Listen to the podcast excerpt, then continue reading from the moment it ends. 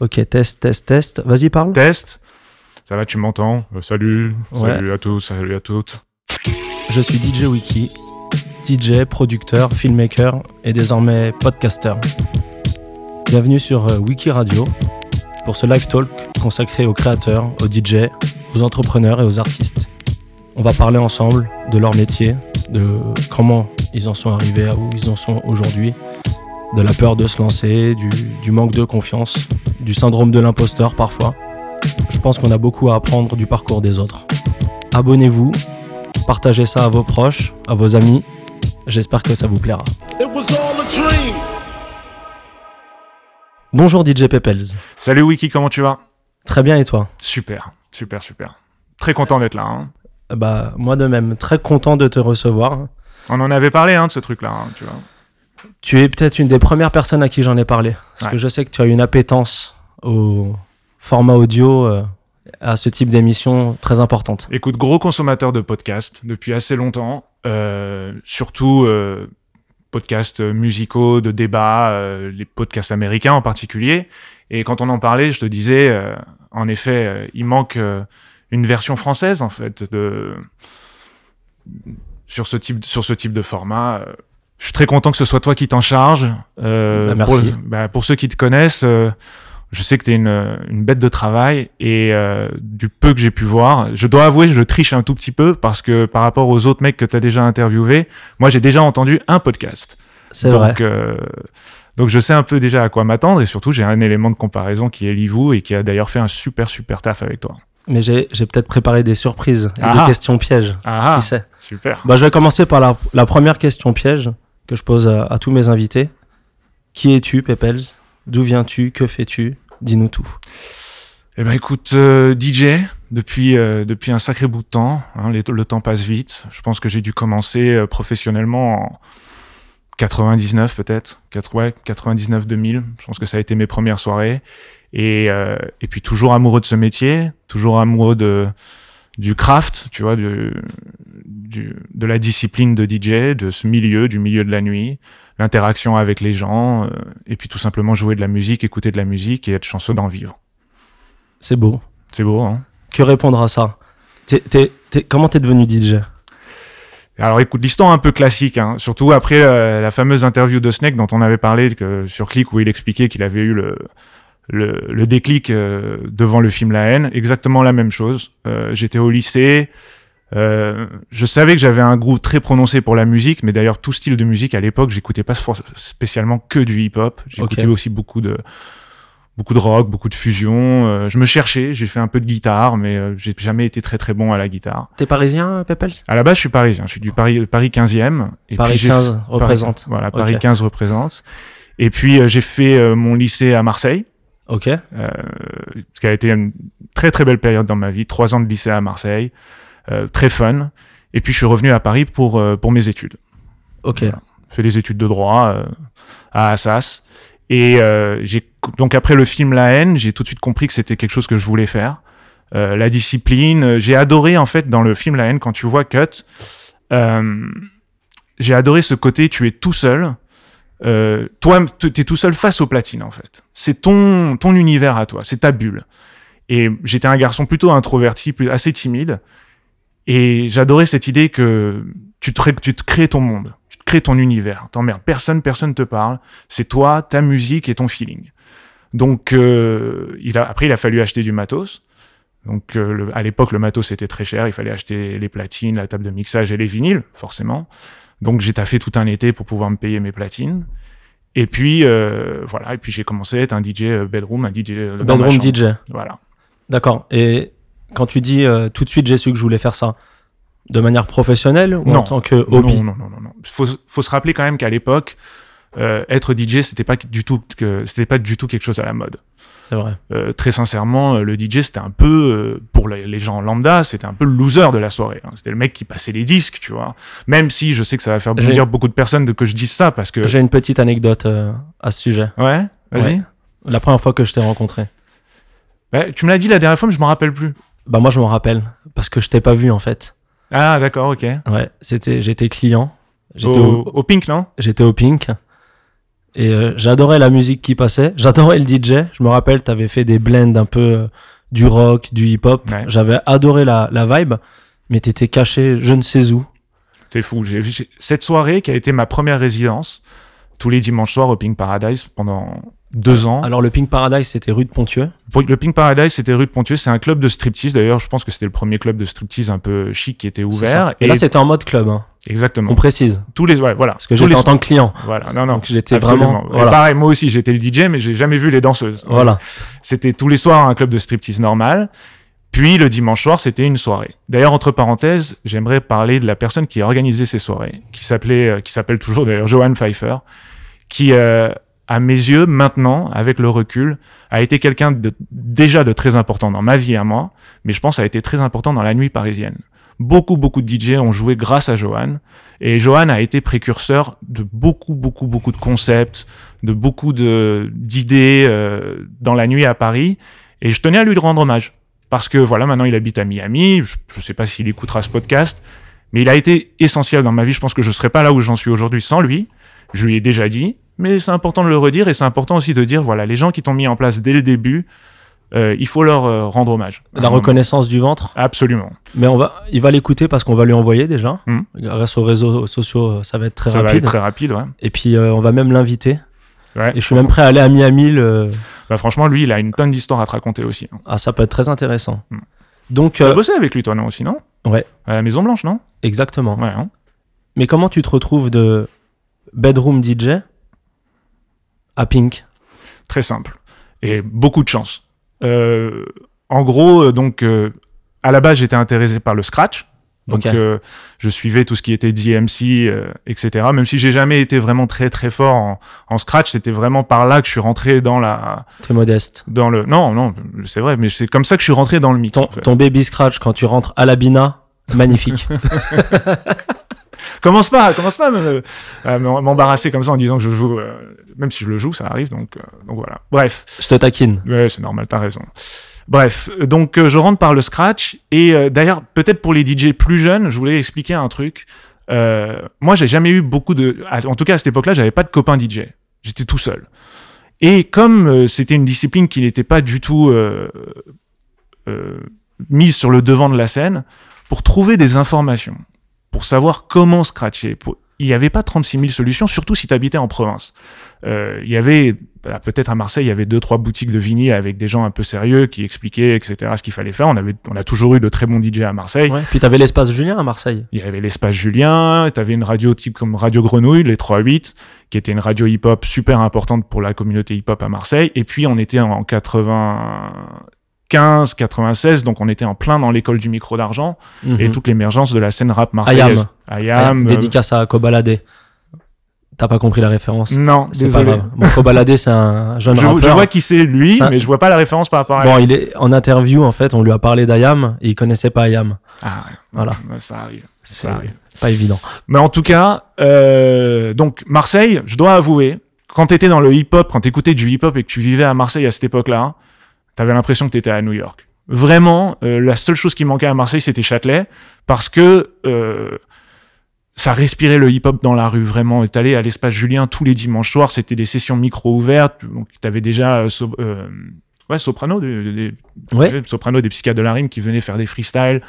Euh, donc les DJ qui tournaient autour de IAM, donc Keops et même DJ Gel, DJ Rebel qui étaient les DJ Ouais, de la T'avais la. FF, c'était un, ouais. Ça respirait le hip-hop. C'était un soleil à l'époque. Il y avait un héliotropisme euh, hip-hop euh, vraiment Marseille. Il Ouais. y avait NTM d'un côté, et puis clairement, il y avait et toute la scène et- marseillaise. Non, vraiment, c'était une super, super période de commencer à être DJ, de commencer à acheter des disques et de vivre à Marseille à ce moment-là. Et euh, donc, euh, ensuite, je retourne vivre à, à Paris pour mes études et je faisais des mixtapes pour les copains. Mixtape hip-hop. Ok. pour les copains vraiment, ou même des mini-disques. Je vous parler la dernière fois des mini-disques. Exactement ça, je faisais des cassettes et des, euh, des mini-disques pour les copains, pour les voitures. Ok. Et euh, un jour... euh, Que un pour les copains? Ouais, que pour les copains. Pas du tout pour Urban. Écoute, moi, pour moi, euh, non, déjà, j'ai jamais eu vraiment ce drive professionnel de tout, de suite- de tout de suite aller vouloir faire des, des breakbeats et des mixtapes, parce que j'imagine, ça ne m'intéressait pas. Moi, à la base, j'étais un étudiant lambda qui voulait être avocat à la fin de ses études et qui avait comme hobby d'être DJ et d'acheter des disques et, euh, et euh, de faire kiffer les copains. Mais euh, je sortais pas beaucoup. La seule soirée à laquelle, dans laquelle je sortais, c'était la Soup of Light du mercredi soir. Je rentrais une fois sur quatre. C'est que cette soirée a reprise. Je sais, je sais, je sais, c'est- c'est assez fou d'ailleurs. Euh, même si, alors, je comprends l'idée d'un revival, euh, Superfly, euh, etc.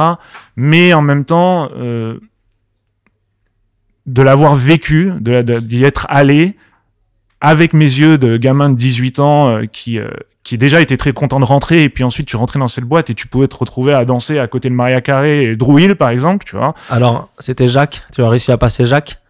Donc je le passais une fois sur quatre et, euh, et donc il me connaissait pas et je le connaissais pas et euh, j'avais je devais avoir une dégaine de merde. En plus j'étais tout seul, j'avais pas de meuf pour venir, pas de copains qui connaissaient à l'entrée, rien de tout ça. Et pour la petite histoire, trois ans plus tard, je me retrouve à bosser euh, avec lui euh, au milliardaire, à faire des conversations de 5 heures dans la cabine DJ en lui disant euh, putain mec, combien de soirées tu m'as rejeté, combien de fois je suis rentré euh, chez moi euh, triste de pas pouvoir rentrer et il me disait Alors, ah oui c'était le métier. hein. Je reprécise pour ceux qui n'ont pas Ouais, il faut, ouais. écouté l'épisode précédent. Jacques, à l'époque, c'était le physio des bains-douches. Bains-douches qui était The Club à la mode où tout le monde voulait rentrer. Et Jacques, c'était The Physio qui était très dur à l'entrée, on va Il dire. très dur. Mais quand tu parlais avec lui, il t'expliquait que c'était pas spécialement lui qui devait être très dur. C'est surtout qu'il avait Cathy Guetta de- derrière qui lui imposait d'être très très dur à la porte. Parce qu'en effet, euh, ce club était euh, artistiquement managé par euh, David et Cathy Guetta. Et donc, fast forward, on, donc je suis à la fac, je fais des mixtapes pour mes copains, etc. Et un jour, un copain à moi, qui s'appelle Charles, me dit, écoute, j'ai un cousin, cousin ou copain d'enfance, qui fait des soirées au Pink Paradise le dimanche soir.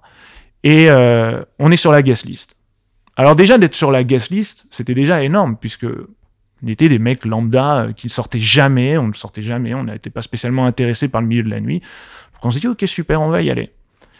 Et donc on y va, et il me présente donc le, le Johan, qui s'occupait donc de cette soirée-là. Et d'ailleurs, je crois que c'était LBR qui mixait euh, ce soir-là, mais je m'en rappelle plus vraiment, et j'étais très très très très fan de LBR. Et entre parenthèses, j'étais plus fan de LBR que de Cut Killer.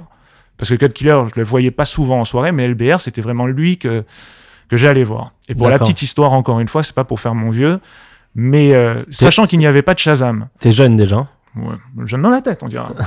mais sachant qu'il n'y avait pas de Shazam, cha- sachant qu'il y avait de la radio, mais que les disques que LBR jouait étaient des disques qu'il a achetés à Châtelet, si tu voulais savoir quel disque il jouait, t'avais pas 36 000 solutions. Il fallait te poster devant la cabine et essayer de lire la rondelle ou euh, essayer de voir la pochette. En particulier les AV8, qui étaient donc les AV8 qui sont des breakbeats euh, qui étaient très populaires à l'époque et qui ont tous le même euh, qui ont tous le même logo. Donc il y avait juste un numéro et un titre Ouais, c'est un fallait label qui avait été créé par euh, Armand, Armand Van. Ouais. Exactement. Et en fait, c'était des, des introductions des sons à la mode hip-hop avec des gros push up euh, dessus de Fatman Scoop Exactement. qui te Entre permettaient vraiment, enfin voilà, entre autres, pour faire. Non, parce que c'est beaucoup moins la mode aujourd'hui. Non, bien sûr. Et encore, tout bien, pour être, C'est limite, tu joues ça, ah, mais pour être honnête, euh, franchement, les acapellas de Fatman Scoop, je vous le conseille tous, jetez-les, s'il vous plaît. Arrêtez. ça y est, ça suffit. Non, mais ça suffit, ça fait 20 ans. hein. c'est vrai. Ça y est, euh, franchement, t'écoutes parfois, des- on parlera des DJ poules et des trucs comme ça, mais ça arrive encore qu'il y ait des mecs qui les sortent et ça suffit, tu vois. Ça suffit, ça y est. Ça y est, ça a été rincé, ça a été fait mille fois. euh, Bon. On y en viendra parlera- après ça. voilà, on en parlera après, on en parlera après. Mais en tout cas, donc, pour la petite histoire, donc, euh, imaginez un mec, je suis assez grand, un mec grand comme ça, qui se pointait devant la cabine DJ et j'avais un papier et un petit crayon à papier et je notais les disques. Et je passais ma soirée à noter les disques. Magnifique. Quelle tristesse. T'as inventé Shazam. Mais quelle tristesse. mais quelle, quand j'y repense maintenant, mais quelle tristesse. Non, au lieu de kiffer, au lieu d'être là, machin, ah, t'es bien. Non, non. J'allais comme un geek, tu vois, et je me postais devant LBR, admiratif. Parce que franchement, fallait dire qu'à l'époque, il avait le level, il a- toujours, mais à l'époque, en tout cas, il avait un level qui était, euh, qui était juste indiscutable. Indiscutable. C'était lui qui ramenait euh, la vibe euh, new-yorkaise, les sons US de, à Paris. Enfin, à mon sens, en tout cas. Après, Non, je c'est pas été dans d'autres, dans beaucoup d'autres soirées. J'ai pas connu le Globo. j'ai pas connu des, des, des- Moi, j'ai souvenir d'Albert, une mixtape qui m'avait fracassé la tête, où, où il mixait les originaux en fait. Ouais. Je compte même pas le nombre de fois où je l'ai je l'ai écouté cette mixtape. Bien sûr. Après, mais Elbert, pour moi, c'est la légende par rapport au Cut Killer Show. Parce Ouais. que le Cut Killer Show, je crois que c'est euh, l'émission que j'ai le plus écoutée dans ma Bien vie. sûr. Et la pause cachette, euh, je l'ai lâché un nombre de- incalculable de fois. Bien sûr, pareil. Mais Elbert, on- on- je vais le prendre, Elbert. Ouais, il faut que tu le fasses. Voilà, il faut que je le fasse. Je sais si- qu'il les écoute là en plus. Là, bah écoute, tant bien, on lui passe le bonjour à. Bertrand. Même si je sais que, enfin, en tout cas, je me rappelle une fois, on avait, on est, on avait discuté avec euh, Sub-Zero. Et je me rappelle que j'étais parti dans, un- dans toute une diatribe. euh, Ah, à l'époque, à l'époque, à l'époque. Et il me disait, Ah, pff, ça me saoule un peu maintenant que, que tout le monde me dise à l'époque, à l'époque, ça fait un peu vieux con, tu vois ce que je veux dire. Et d'ailleurs, je le, je le vis maintenant, parce que je vois que quand je parle de toutes ces histoires-là, au final, euh, ok, ça peut être intéressant pour un jeune DJ 5 minutes, mais on va pas en faire deux heures non plus, tu vois. Le métier a évolué, tout a évolué, tout a changé, et il faut euh, embrasser cette euh, évolution et ce changement. On peut s'en rappeler avec nostalgie, on peut apprécier, on peut se rappeler, se rappeler les bons moments, mais aussi il faut avancer. Non, mais t'as pas ce côté gardien du temple, parce que t'es ouvert euh, à la nouveauté. Bien sûr. Mais c'est bien aussi d'expliquer aux jeunes euh, ce que c'est. Ouais. Tu vois Comme t'as des jeunes qui connaissent que euh, euh, Booba, tu leur dis, bah écoute, moi à l'époque j'écoutais Lunatic. Et ils te disent, c'est quoi Lunatic? Ouais. Bah, après, c'est après c'est chacun son. Moi, je pense que c'est important aussi de hum, cette reconnaissance qu'on a à, à des mecs qui étaient cachés dans un coin, qui n'étaient pas mis en avant comme nous aujourd'hui, parce qu'aujourd'hui on est mis en avant, on est DJ guest, on a nos belles lunettes de soleil, on, est, on a des beaux flyers. On est mis en avant, tu prends le micro, t'es là, tout le monde te regarde. Bien sûr. T'es le centre du club ou du festival. À l'époque, au Pink, je t'ai pas vu. Non, ben non, personne ne Ouais. me voyait. D'ailleurs, personne savait. Il n'y a jamais eu euh, un flyer. Donc, il n'y avait pas Facebook à ce moment-là. Donc, tu pouvais même pas annoncer quelque part. Et pour expliquer, donc, euh, le Pink, tu avais la salle. Et puis, il fallait monter des escaliers et une cabine cachée où tu voyais un dixième de la salle. Ouais, Et c'était là où je mixais. Donc, j'ai mixé tous les dimanches soirs pendant deux ans en vinyle. euh, presque 7 heures de mix parce que ça commençait à 11 heures, ça finissait à 6 heures, 7 heures du matin. euh, devant euh, 10% de la salle. Et au final, alors, j'ai. euh, Ah, pardon. je t'ai- coupé. Comment t'es passé de Shazamer euh, du Shazamer du Turfu? Donc ce pote Charles Carlos K que j'embrasse me présente son, son copain Johan et sans me prévenir, il lui dit écoute, euh, tu sais que lui c'est le meilleur DJ de Paris et euh, personne ne l'a encore booké, euh, tu devrais le prendre. Alors que je lui avais rien demandé. Et Johan me regarde comme ça, il me dit tu peux venir la semaine prochaine pour essai, pour un essai gratos, je précise. Et moi j'étais comme un fou, j'étais comme un fou. Je- ok. Alors que je n'avais jamais mixé de ma vie dans un club, euh, mais je me sentais prêt. Bizarrement, je me sentais prêt parce que je pense que Tu t'entraînais beaucoup chez toi? Je m'entraînais énormément chez moi. Mais énormément. Je mixais euh, sincèrement euh, 5, 6, 7 heures par jour facile. C'était vraiment ma passion. C'était vraiment quelque chose que j'adorais, j'adorais faire. C'était ma bulle. C'était si j'étudiais pas, je faisais ça. Ok. Et euh, mais je me sentais prêt. Je me sentais prêt. Je, je sais que les disques que, que j'ai achetés, c'était souvent des disques qui étaient orientés club, euh, mis à part les classiques de l'époque, etc. Et en plus, Johan est arrivé très vite avec ce concept de vouloir mélanger euh, le rock, euh, les années 80, etc., de faire un truc beaucoup plus open format. Euh, Tu vois, moi, c'est le souvenir que j'en Ouais. ai, moi. Et c'était un des premiers à penser C'est ce à faire côté euh, rock. Alors aujourd'hui, ça peut paraître évident à tout le monde. Bien sûr. ce côté open format Voire même de, tout, been. de tout mélanger. Non, pas has Bah, non, pas l'open format, mais je veux dire le rock, tu vois. Maintenant, quand tu dis jouer du rock en club, par exemple, je pense qu'on est revenu, tu vois. Oui, non, mais on joue des edits, on joue des Ouais. euh, on modifie le, le kick et, et le snare. Mais ce que je veux dire, c'est que aujourd'hui, ça paraît évident. Euh, Mais moi, à l'époque, euh, t'étais DJ house, t'étais DJ hip-hop. Et toi, je suis arrivé dans le club. En plus, il y avait vraiment une vibe dans ce club. Ouais, il y avait une il y avait parce un que c'était Enfin, ce ce que- côté euh, À ce qui paraît, parce que je voyais pas, tu vois. Bon, bah, je te le dis. Il y avait vraiment une vibe. Puis, tu sais, il y avait des, il y avait les poteaux de, de lap dance. Bah ouais. Et en fait, c'était la piste de danse. Ah, c'était bizarre, tu vois. Et puis toi, t'étais là, t'envoyais, paf, du hip-hop, bam, du rock, des scratchs, des passe-passe, du. J'ai dit, oh, il est chaud. Et il fallait voir la table. hein.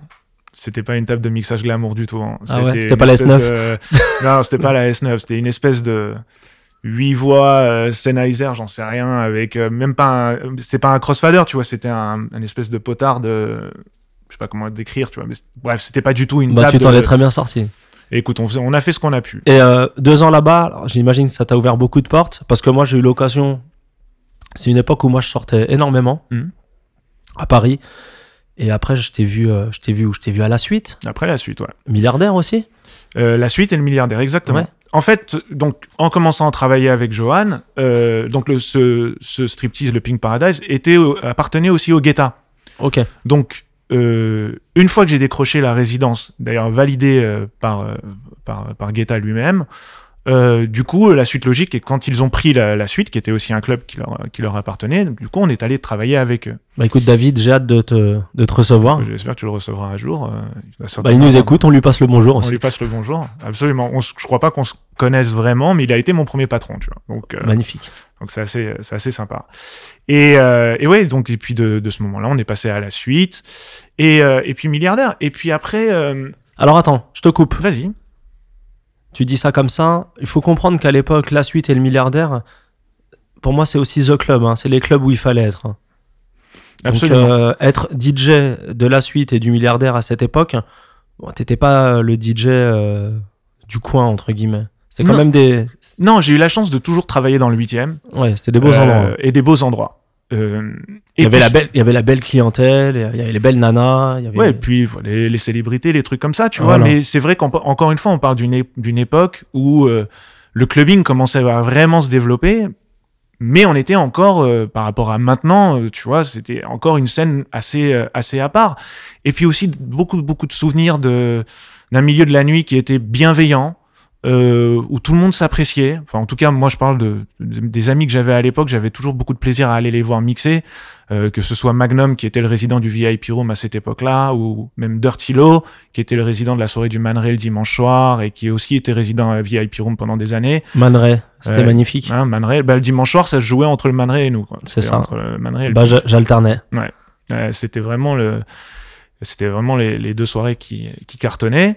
Et puis évidemment, il faut pas euh, négliger. euh, il y avait aussi les soirées des bains avec euh, avec Sub Zero et euh, et l'AMC, paix à son âme, et euh, qui étaient aussi des grosses soirées, qui étaient aussi des grosses soirées. Je, rebond- je rebondis sur ce que tu dis. euh, tout le monde était bienveillant. Tu sous-entends qu'aujourd'hui c'est beaucoup moins bienveillant? Non, alors je, je vais pas dire ça parce que j'ai la chance d'être sorti du circuit résident. Donc déjà, de base, je vais pas parler de quelque chose que je ne connais pas. que, Je- alors, est-ce que tu peux attendre que je te pose les questions parce que tu, tu, tu, tu- on dirait on va trop vite. t'anticipes, On va trop vite. t'anticipes. Tu vas trop vite. Non, mais je te taquine. Je voulais te demander moi justement. Euh, T'as fait beaucoup de résidences pendant des années et là je te reçois. Là on est à Paris. Mais c'est pas évident de te choper toi parce que en fait. euh, quand on suit tes, tes aventures sur les réseaux sociaux, enfin sur, euh, sur Instagram, t'es plus du tout à Paris, toi? Non, en fait, j'habite entre Barcelone et Dubaï en ce moment. Ok. Euh, j'habite à Barcelone, mais je travaille énormément à Dubaï. Euh, j'ai été euh, résident du VIP Room à Dubaï pendant deux ans à l'ouverture de ce club-là. Et donc j'ai habité là-bas à ce moment-là. Et puis de, de cette résidence, j'ai enchaîné avec quasiment tous les autres clubs qui existaient à Dubaï. Et maintenant, je travaille pour Toy Room. Et, euh, et aussi Bagatelle, le restaurant français euh, à, à Dubaï. Donc je suis très très très souvent là-bas encore. T'es parti de Paris directement là-bas? Non, non, non, ça a été un cheminement encore un peu compliqué. Euh, donc j'étais euh, DJ résident à Paris, je mixais euh, trois, quatre soirs par semaine, tout en étant étudiant en même temps. Et euh, un jour, euh, je commençais à faire des petits bookings à l'international, mais bon, il faut imaginer à cette époque-là, euh, on voyageait avec des vinyles, c'était les balbutiements de Serato. Euh, On est encore en 2004, ouais, 2003. 2005, ouais, 2004, ok. 2000- 2003. Serato, 2004. ça arrive en 2005, 2006. Ouais, c'est 2005, je crois. Ma première box, il y a marqué 2005 dessus. Donc, Ouais, euh, donc euh, d'ailleurs, j'ai une histoire assez marrante à raconter sur la première fois que j'ai utilisé Serato. Euh, donc, euh, j'ai expliqué que j'avais pas beaucoup de. À cette époque-là, j'avais pas beaucoup d'amis DJ. Mais euh, un de mes vrais potes, c'était DJ Sub-Zero, Bah, tu choisis pas les plus mauvais. en effet. Qui était euh, déjà quelqu'un d'extrêmement établi, extrêmement populaire euh, en France et en Europe, et dans le monde aussi en tant que DJ hip-hop, voire open format. Et il avait une émission sur Radio FG. Il était pas sur Radio Loustic? Non. Je te taquine. Non, non, non. Faut taquiner un peu des fois. il avait une émission sur Radio FG toutes les semaines et de temps en temps je l'accompagnais. Et euh, arrive Serato. Avant, il y a eu Final Scratch, mais Final Scratch, ça a jamais vraiment bien, bien, bien marché. Ça buguait beaucoup trop. ça, bu- ça buguait beaucoup trop. Arrive Serato et il était l'un des premiers à avoir acheté euh, Serato. Alors disait- attends, je vais expliquer, parce qu'il y a des gens qui ne sont Ah pas forcément DJ, qui ne savent pas ce qu'est Serato. Serato, c'est un programme. Si vous voyez des DJ avec leur ordinateur hein, à côté d'eux, ils sont pas en train de faire des tableaux Excel en fait. C'est qu'on on a un programme, c'est une sorte euh, d'émulateur qui permet de jouer les sons qu'on a dans l'ordinateur sur la platine. En fait, ce qui évite à un DJ de se trimballer ses bacs de Exactement. vinyle qui pèsent extrêmement lourd. Aujourd'hui, le son, il est dans l'ordinateur et au moyen de Serato, on le joue sur les platines vinyles. Voilà. Voilà. Ce qui était une révolution pour l'époque. Pour moi, c'est toujours une révolution. Oh, c'est toujours une c'est révolution. incroyable. Ouais, c'est incroyable. Bien sûr, C'est c'est incroyable. incroyable. Bien sûr que c'est incroyable. Mais pour l'époque, c'était déjà assez fou. Et donc Olivier était l'un des Sub-Zero était l'un des premiers à l'avoir acheté. Et donc je vais avec lui à Radio FG pour voir comment ça marche, tu vois. Avec l'ordinateur, etc. Et en effet, ça a l'air fou. Et euh, je venais d'être booké pour une date au, au euh, genre une trois jours trois jours euh, après cette émission de radio. Et il me dit ah mec, il faut que tu l'achètes tout de suite et il faut que tu l'utilises au Man Ray. Ah mec, tu vas pas arrêter avec les vinyles, ça y est, c'est fini et tout machin, nan, nan, nan. Et je lui fais ben tu sais quoi, ok. Donc le lendemain, je vais, je vais à la Fnac ou je sais pas où, plus où je vais, j'achète un ordinateur Ok. une Serato, mais seulement je me retrouve, j'ai un jour et demi pour euh, avoir une bibliothèque euh, correcte de sons à, à jouer et surtout me familiariser Avec le logiciel. avec logiciel. Une connerie, j'aurais jamais dû faire ça. Au final, j'aurais dû aller au Man Ray et jouer avec mes vinyles normaux. Ouais. Et Olivier, que- quand, le- quand vous le connaissez, vous, vous savez qu'il est un peu, euh, un peu taquin comme ça. Il me dit arrête, machin, il faut que tu le fasses avec la Serato, ça va être stylé, etc. Il savait, tu penses? Je sais pas ce qu'il pensait, mais au final, donc au final, donc j'arrive au Man Ray, euh, Man Ray qui était un, un gros club avec une scène, etc. J'arrive stressé et stressé d'utiliser Serato pour la première fois. Et je pense qu'on est à la cinquième ou sixième chanson, je me rappellerai toute ma vie. C'était Candy Shop de 50 Cent. Et là, euh, je fais l'erreur de faire une mauvaise manipulation et donc euh, tu entends que la chanson démarre genre en plein milieu. Le mix est complètement foiré. Et ma veine était qu'un pote de fac était venu me voir ce soir-là et a filmé juste à ce moment-là. Mais genre, il a filmé avec euh, le téléphone de l'époque, zoom sur ma tête, et tu me vois me planter. Et cette vidéo euh, m'a poursuivi pendant des années parce qu'elle est, elle est culte, tu vois. Et tu me vois complètement perdre mes moyens, me dire qu'est-ce que je viens de faire? Tu sens qu'il y a un, un- il y a un malaise dans la salle, tu vois. Le mix était complètement foiré et euh, une horreur, quoi. Donc, Ouais, euh, Surtout que le Man Ray, c'était bah, The Cl- Ouais, ouais. c'était The Club et ouais, une horreur. Une horreur, mais au final un souvenir rigolo. Mais c'était la première fois donc que j'utilisais Serato. Bah, c'était il y a, ouais, c'était il y a plus de 20, non, 14 ans. Ouais, 14 ans. Et aujourd'hui, mais aujourd'hui, t'es toujours sur Serato. Toujours sur Serato, quoique j'essaie d'être de plus Ah. en plus en USB. Euh, Il y a une manière de mixer quand, quand, quand on fait les deux. Je trouve que les mix parfois sont plus clean en, en USB qu'en qu'en Serato, même open format. Parce qu'on prend plus un- notre temps. Hmm? Parce qu'on prend plus notre temps. je sais pas, il y a quelque chose de... Ouais, tu prends plus ton temps, euh, t'as plus le repère visuel de, l'ordinateur, donc peut-être que tu te focalises plus euh, comment le mix va rentrer. Euh, la manière dont tu sélectionnes tes tracks aussi, la manière dont tu fais tes playlists, moi je cherche beaucoup sur l'ordinateur, j'évite de faire des playlists très prédéfinies. Euh, je sais pas, il y a quelque chose qui me plaît, mais en effet, dans l'open format, c'est compliqué d'être que en USB quand t'as beaucoup travaillé sur Serato. Donc euh, je le fais de temps en temps, mais je pense que j'utiliserai toujours un ordinateur.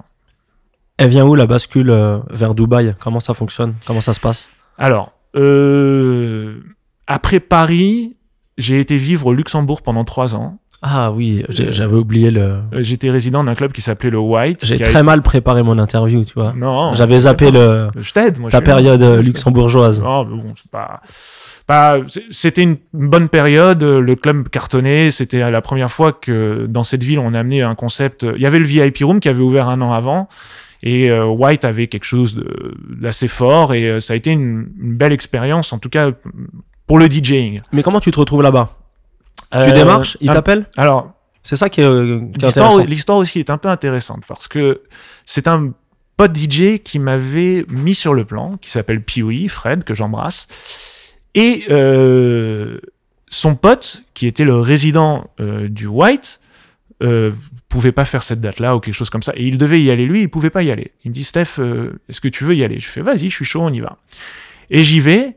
Et euh, ça a été un peu le choc pour pour ce club-là parce que bah, avant moi, euh, le côté euh, open format, Serato, euh, mixer tout euh, euh, avec un peu de technique, etc. Ça n'existait pas au C'est Luxembourg. arrivé comme une tornade un peu. Un petit peu. Ouais. Un petit Mais peu. je Et- comprends, je comprends. et je le dis pas d'une manière prétentieuse parce que je suis resté trois ans là-bas, j'ai beaucoup d'amis DJ sur place et j'ai surtout beaucoup de jeunes DJ qui sont maintenant des DJ accomplis qui me disaient euh, on allait au White pour écouter ce nouveau style de mixage, écouter ce nouveau style de son. Oui, je comprends. Donc je dis pas d'une manière prétentieuse en disant j'ai révolutionné le truc, mais disons que je suis arrivé avec une patte parisienne dans un endroit où ça n'existait pas forcément. Ouais. Puis non, puis t'es arrivé, tu mixais sûrement de manière euh, plus rapide. euh, Voilà. Et pour être très très très sincère, on était deux au White. Il y avait moi qui m'occupais euh, des week-ends. Il y avait Calas que j'embrasse aussi. Et Calas a à été Londres, euh, et maintenant. qui est à Londres maintenant. Et Calas a été un super euh, partenaire dans ce club-là, très très fort et euh, qui pareil euh, mixait de la même façon. Donc j'étais pas juste seul. Il y avait une identité du club sur toute la semaine avec de la très très bonne musique et une manière de, de- une manière de mixer qui était différente Et donc Euh, trois ans là-bas. trois ans là-bas. Donc, euh, et puis après Luxembourg, une envie de changer d'air. Euh, j'ai rencontré ma femme. euh, on, j'étais arrivé un peu au bout du truc euh, à Luxembourg et j'avais pas envie de revenir vivre à Paris. C'est souvent comme ça, hein, c'est souvent des cycles. Ouais, Il y a des cycles. Il y a des cycles, ouais. Il y a des, il y a des cycles. Tu arrives au bout d'un d'une manière de travailler, par exemple, et tu dis, écoute, il faut peut-être que maintenant j'évolue, tu vois. Et après, soit tu as la possibilité d'évoluer, ou soit la vie fait que tu ne peux pas évoluer aussi. Euh, tu peux te retrouver coincé, tu vois, et ça, ça peut arriver aussi. Le plafond de verre hein, du DJ, on en parlera après. Ouais, il y en a beaucoup, ouais, il y a beaucoup de, il y a beaucoup de choses à dire sur ça. Et euh, donc, euh, une fois, on se dit, on va changer d'air, etc. Et euh, un pote à moi de Luxembourg, son frère habitait à Phuket, en Thaïlande. Ok. Et on est parti pour les vacances avec des copains. Et j'avais un booking DJ. Et le booking DJ se passe tellement bien. D'ailleurs, j'embrasse l'ancienne équipe du Séduction à, à, à Phuket. et du Blo, surtout. Le Blo qui était à l'étage, bref. Euh, donc j'embrasse tous mes Français là-bas. Et, euh, Et Dieu sait qu'il y en a. et Dieu sait qu'il y en a, euh, dans les DJ surtout. Je parle surtout des DJ, je parle pas spécialement des, des clients français de, de Thaïlande, mais dans les DJ en tout cas, il y a une belle équipe. Et, euh, et le booking se passe tellement bien, la date se passe tellement bien. D'ailleurs, je pense que c'était une des plus belles soirées de ma vie, sans déconner. Et on a eu une soirée au Blo qui était juste. euh, Ça, c'est la question de fin, normalement. Non, mais je reviendrai après, je te dirai, il y en aura deux ou trois, tu vois. Mais celle-là, elle, elle est restée assez dans les annales de, dans mes annales à moi Pourquoi? Il y avait un mélange de tout. La- déjà, euh, Blow était l'espèce de salle VIP de séduction qui était un gros club. Ouais. Et, Faut euh, imaginer, je- j'explique ouais, aux gens. Séduction, c'est à Phuket. Ouais. Donc Phuket, c'est un lieu de vigilature euh, hautement célèbre euh, En célèbre, Thaïlande ouais, qui est sur Bangala Road. Alors, vous euh, tapez dans zone interdite, vous, vous, verrez, vous verrez tout de suite. Non, mais je dis ça, mais faut imaginer, c'est une grande avenue remplie de touristes. Et Séduction, c'était The Club. Alors aujourd'hui, t'as un club en face. T'en as plein maintenant, même. Ouais, mais t'as as l'illusion aussi, qui, Ouais. est, qui est vraiment un gros, gros, gros club. Et t'as le Sugar maintenant, en fait, aussi. euh. Mais à l'époque, le Séduction, c'était euh, The Club. Ouais, c'était Et je le sais parce que j'ai eu l'occasion de jouer là-bas. Quand tu jouais là-bas, euh, Non, non, c'était costaud. c'était costaud. hein. C'était costaud. Et Blow était l'espèce de salle VIP qui était euh, à l'étage au-dessus. Pour les Russes ou pas encore? Il y avait déjà pas mal de Russes, Ok. mais c'était vraiment euh, en mode euh, plutôt house. Pas trop hip-hop. Et en fait, euh, j'arrive là-bas en me disant je vais jouer euh, house. Et puis c'est parti en, en vrille, c'est parti en truc open format. euh, mais de je me rappelle de la très très bonne musique de la part des résidents comme de ma part. Et juste une atmosphère, tu sais, tout le monde est en vacances, tout le monde est heureux, tout le monde est bien, tout le monde sourit, il faisait beau, il faisait chaud, euh, c'était la fin de, nos vacances avec mes potes, etc. Et on a passé une super soirée. Et de cette soirée-là, euh, le, le directeur artistique du truc me dit, eh ben écoute, euh, tu sais que si tu veux revenir, il y a un job pour toi euh, pour la saison.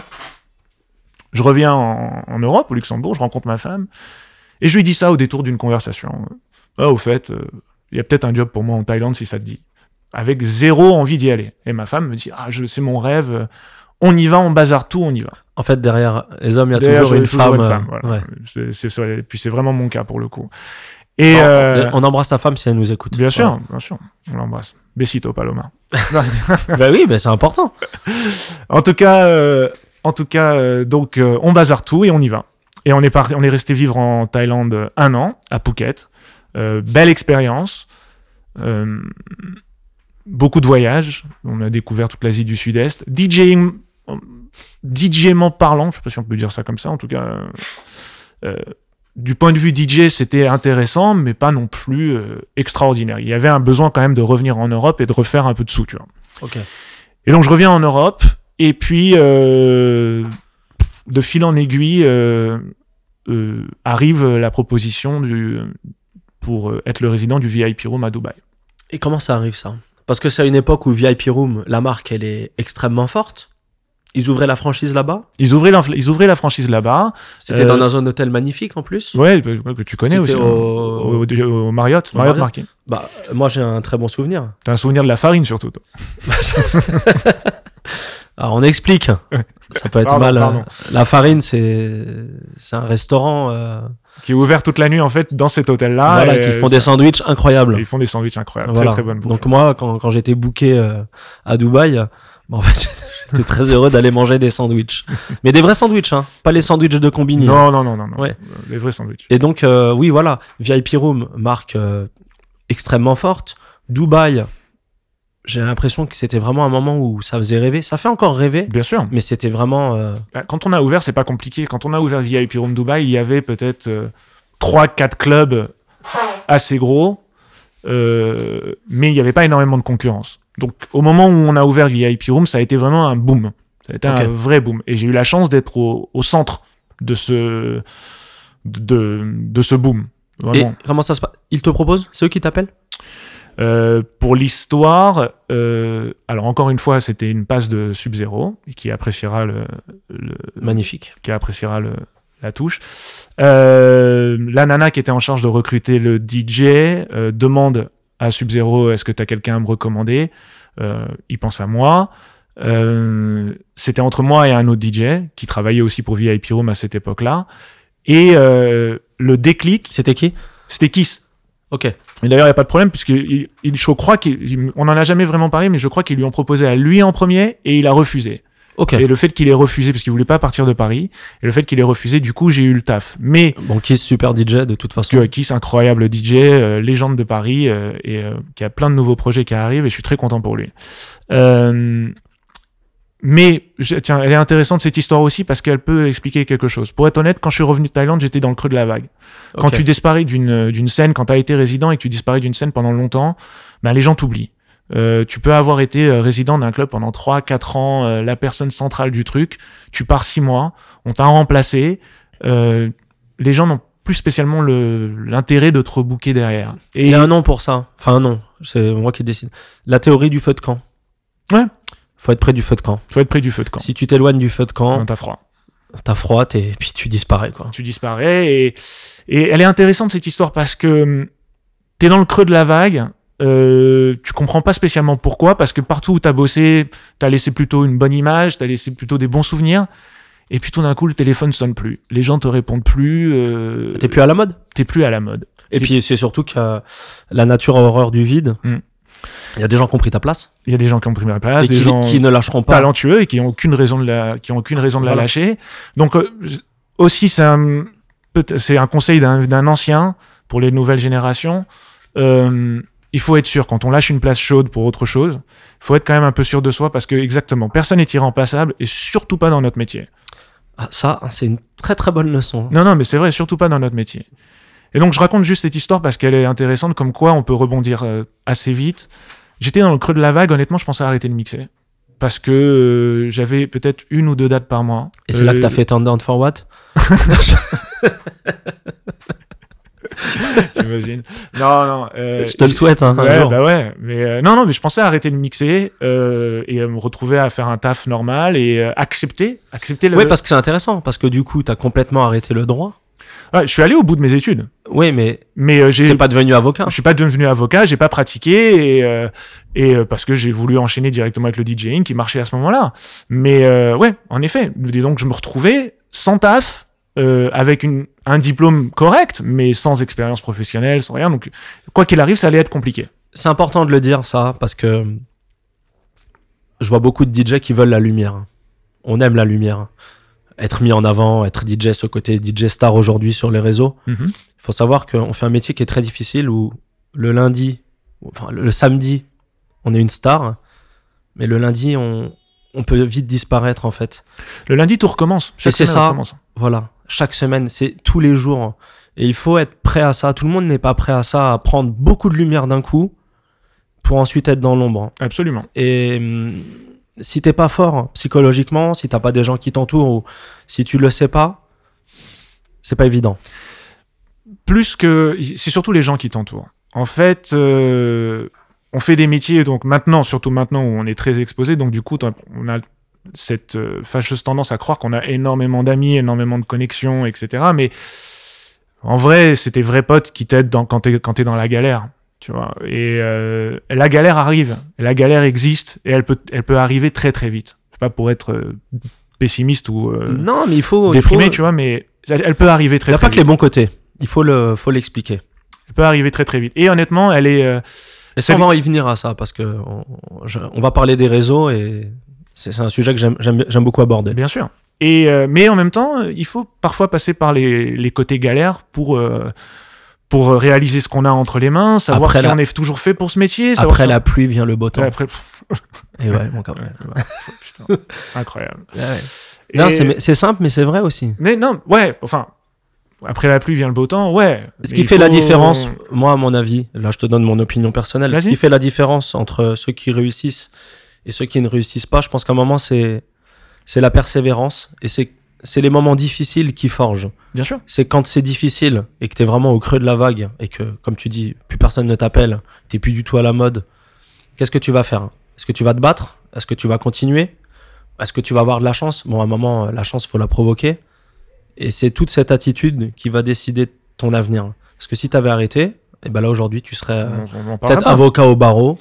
Peut-être Et t'aurais une, hein. une très belle vie. Là, je parle pas, pas forcément de, du, du point de vue pécunier. Je parle Non. du kiff. Non, bien sûr. Je parle du kiff. Bien sûr. Parce que t'es un artiste aujourd'hui. Bien sûr. Tout le monde aimerait être un artiste. Et c'est tu, tu vis tu vis de la musique. C'est une chance quand même C'est une chance incroyable. de vivre de la C'est musique. une chance incroyable. Et euh, alors justement, pour parler de, de provoquer la chance, elle est là l'histoire. Euh, personne ne répond, euh, personne veut te booker, euh, t'existes plus, et tu sais, donc j'étais sur le point d'arrêter. Et puis euh, je vois sur Facebook euh, un event euh, Bagatelle au jardin de Longchamp, ouais, c'est À Longchamp, ouais. c'est à Longchamp, ouais, c'est à Longchamp. Et c'est, je crois que c'était la deuxième saison. Leur résident s'appelle Yvon Soulplay. Excellent DJ, rien à dire, mec très sympa que j'aime beaucoup. Et euh, le mec qui promotait cette euh, soirée, qui était en charge de cette soirée, était un copain à moi qui, avec qui j'avais travaillé pendant longtemps à Paris, au Kong notamment, qui a été une de mes belles résidences à, à Paris. Et je l'appelle et je lui dis écoute, voilà, euh, je sais que vous, ré- vous réattaquez la saison, euh, je te dis la vérité, je vais arrêter de mixer. Mais j'ai envie d'avoir un, un dernier kiff, vraiment. Ton jubilé Hein, mon jubilé, exactement, mon jubilé, mon, mon- mon au revoir, mon salut, tu vois. Euh, j'ai envie d'avoir un... juste pour savoir si il faut que j'arrête ou si peut-être j'ai encore de l'avenir dans ce métier, tu vois. En tout cas, je veux un kiff. Ok. Et mon pote me dit, euh, bah écoute Steph, euh, je peux te booker à Bagatelle, mais je te préviens tout de suite, c'est gratuit et il y a personne qui te veut. Personne te connaît, tous les autres DA ne savent pas quitter, euh, donc je te le dis tout de suite, tu vas mixer, mais tu mets un 10 de travers, tu sautes. Ah Et ne viens pas me voir après derrière pour me dire je peux pas sauter. Non, non. Je fais ok, j'accepte. Bon, au moins, il a été franc. Et là, au moins, il a été franc. Ouais. Et j'accepte. Donc j'arrive à Bagatelle, et encore une fois, je te dis, personne m'attendait. Et même Soulplay, on en parle euh, maintenant parfois, il me dit, Ah, je t'ai vu débarquer, euh, pff, je voyais à peine qui t'étais. euh, on s'est dit, qu'est-ce qu'il va faire? Donc je me rappelle très bien, il est resté à côté de moi le- les 15 premières minutes de, de mon mix, prêt à, Prêt rattraper, ouais. prêt à rattraper, tu vois. Et j'ai eu beaucoup de chance parce que c'était le premier soir où il faisait beau. Donc euh, Bagatelle, quand il fait beau, euh, Blindé. blindé, une tonne de monde, les gens déjà contents de base. Et puis, euh, t'as un, t'as un vrai background de DJ. Tu sais vraiment mixer. Et euh, ouais, et puis euh, j'y suis allé et j'y suis allé vraiment moi-même. Quand on m'a déjà entendu mixer, on sait que je suis plutôt, je suis très très open format C'est vrai. et je joue vraiment de tout, euh, je vais dans tous les sens, etc. Et j'y suis allé comme ça, sans même savoir ce qu'il jouait avant. Je te trouve Je- très festif, moi. Ouais, écoute, on est on est là pour faire la fête, tu vois, on est là pour que Non, mais c'est un compliment. hein. C'est gentil, c'est gentil. Mais et donc j'y vais. Et pour être très sincère, casser la baraque. À tel point que il y avait une nana qui était là ce soir-là et qui appelle mon pote euh, Sub-Zero et qui lui dit écoute oublie euh, le DJ là que tu m'as recommandé je sais je sais qui je veux. Je l'ai entendu jouer euh, hier à Bagatelle. Et Olivier fait euh, Ben, c'est lui. Elle fait non non non ça peut pas être lui euh, c'était un mec que personne connaît euh, il y avait je, je sais même pas comment il s'appelle. Je te dis que c'est lui. Et elle réalise que c'était moi. Et donc de cette date là on commence à parler Le destin. bah ouais fou hein C'est beau. fou et trois mois plus tard je suis dans l'avion euh, direction Dubaï Incroyable. voilà. Je- je- ça fait un peu long quand même, on parle beaucoup de moi. Là. Enfin, je sais que c'est le but de l'interview, mais là, ça fait. C'est des ton longues histoires, interview. hein. Mais non, mais c'est. On a tout notre temps ici. Bon, bon. On a tout notre temps. J'espère que ça intéresse les gens. Au pire, tu sais, il y a plusieurs manières d'écouter un podcast. Soit on l'écoute d'une traite, et il n'y a aucun problème avec ça. Sinon, on met pause, on la réécoute euh, un peu après, le lendemain, quand on fait son sport, quand on est dans les transports. Non, t'as raison. Mais ici, on a le temps. Si ça doit durer 6 heures, ça durera 6 heures. Parfait. Voilà. On, on- on se fera livrer des, des sandwichs. Voilà, Et voilà. Et donc, tu te retrouves à Dubaï. Et donc je me retrouve à Dubaï, à la tête de VIP Room Dubaï, euh, à la fois en tant que DJ résident et directeur artistique. Voilà. Et euh, ouais, euh, c'est la vraie conversation du truc en fait. Euh, et puis ça se passe très très bien. Le club est top, il cartonne, la marque s'exporte bien. Euh, de Jean Rock lui-même, on a fait un très très bon travail euh, sur la marque VIP Room à Dubaï à cette époque-là. Euh, C'était incroyable, je confirme. ouais, tout le monde était, euh, tout le monde était très content. une, moi, c'est une de- un, un de mes plus beaux souvenirs, euh, ma soirée avec toi là-bas. Ouais. Je sais pas, c'était euh, comme toi, c'était ta soirée au, au Blo. Moi, c'est ma soirée au VIP Room à Dubaï. Ah ouais mais, mes potes m'en parlent encore. C'est vrai? Je t'assure. Bah, tu te rappelles pas, mais à la fin, les gens ont applaudi. Ah, euh, ouais. Ça, ça arrive de temps en temps à Dubaï, pas juste à moi, hein. pas, juste, pas juste pour moi. Ça arrive de temps en temps, tu vois. Bah, moi, ils m'avaient applaudi à l'époque. Ah, il t'avait applaudi, ouais. Ouais. Euh, c'est pas tout le temps que tout, tout le club t'applaudit à la fin de Bien ton sûr, set. Voilà. bien sûr. Ils étaient heureux. Ah, ça arrive pas à Paris toutes les semaines, ça? C'est beaucoup plus rare. Mais moi, je mixe beaucoup moins à Paris. C'est vrai, c'est vrai. Mais oui, Oui, donc euh, VIP Room Dubaï et avec cette casquette de directeur artistique. Absolument. Euh, directeur artistique, et puis je suis rentré dans le fameux business de l'échange, Ah qui est, euh, qui est maintenant euh, un truc standardisé euh, que tout le monde essaye de faire, alors qu'au moment où je l'ai fait, donc on parle de, je pense que c'était il y a 7 ans, ça, ça balbutiait. Et euh, T'as ça- inventé l'échange? J'ai pas inventé, En fait, t'as inventé Shazam. t'as inventé l'échange entre DJ. j'ai pas inventé l'échange entre Mais DJ. c'est une bonne question. Hein. Mais euh, non, mais par contre, j'ai compris quelque chose.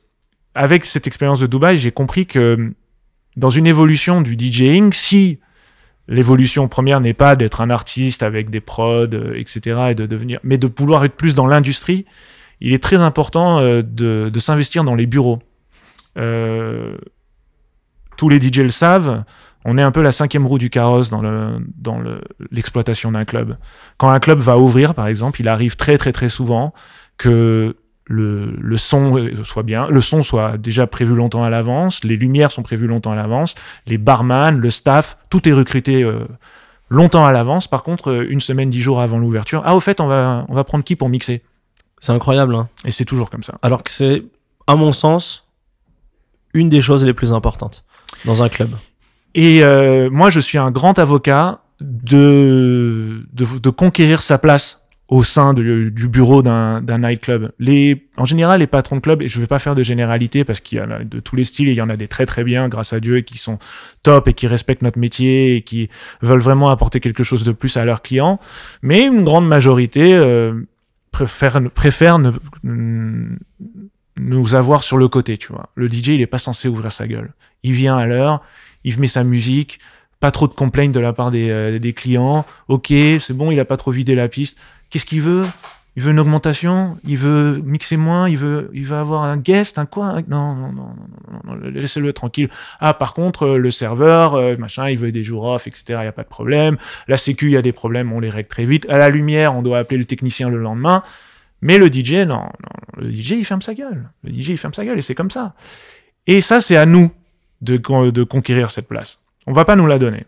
Et On va lancer un hashtag. Ouais. Révolte. Révolte. Révolte des DJ. Révolution. Les DJ jaunes.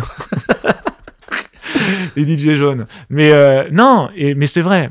c'est vrai, si vous êtes dans une position de résident et que vous êtes bien établi dans votre club et que vous aimez votre club et que vous vous battez pour votre club, vous n'avez aucune raison de pas avoir la, la prise de décision, de pas participer à la prise de décision sur tout ce qui se passe dans votre club. Euh, si vous êtes intéressé par ça. Toi, ça s'est fait naturellement?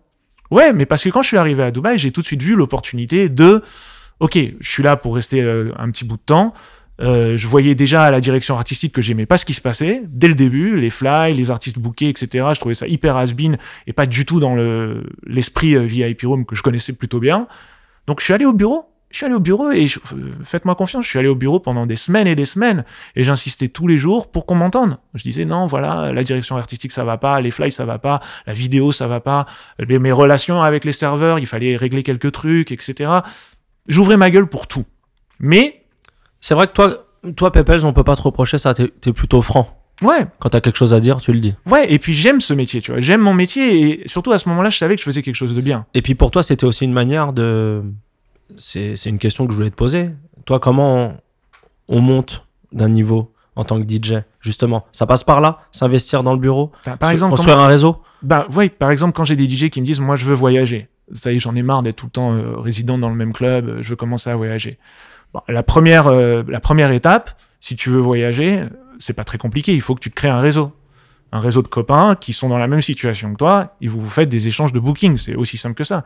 Le problème, c'est que si tu n'es qu'un résident DJ et que tu n'as aucune prise de décision au bureau, ben, pour faire venir les copains, ça va être compliqué. Tu vas devoir peut-être faire des sacrifices sur ton propre cachet, sacrifier une date, ou on va pas te prendre au sérieux quand tu vas vendre un guest.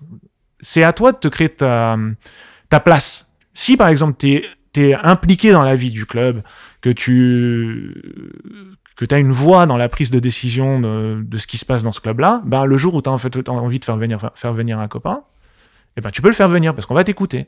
Et c'est aussi simple que ça. Les voyages, euh, pour les DJ, euh, ça commence d'abord par les réseaux. Parce que, autant à une époque, ça pouvait être par. Même pas euh, un peu le talent Là, on part du principe que tu es déjà un DJ qui est, pas plutôt, qui est plutôt pas mal, tu vois. D'accord. Mais, euh, par exemple, il y a une autre règle d'or dont personne ne parle.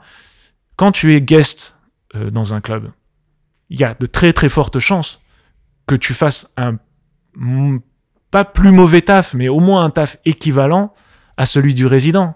Pour une raison très simple, c'est que le résident il mixe tous les soirs là-bas, mec. Il connaît ses clients. Ils connaissent les Il sait exactement comment, euh, qu'est-ce, quels sont les, quels sont ils aiment, comment les manipuler, etc.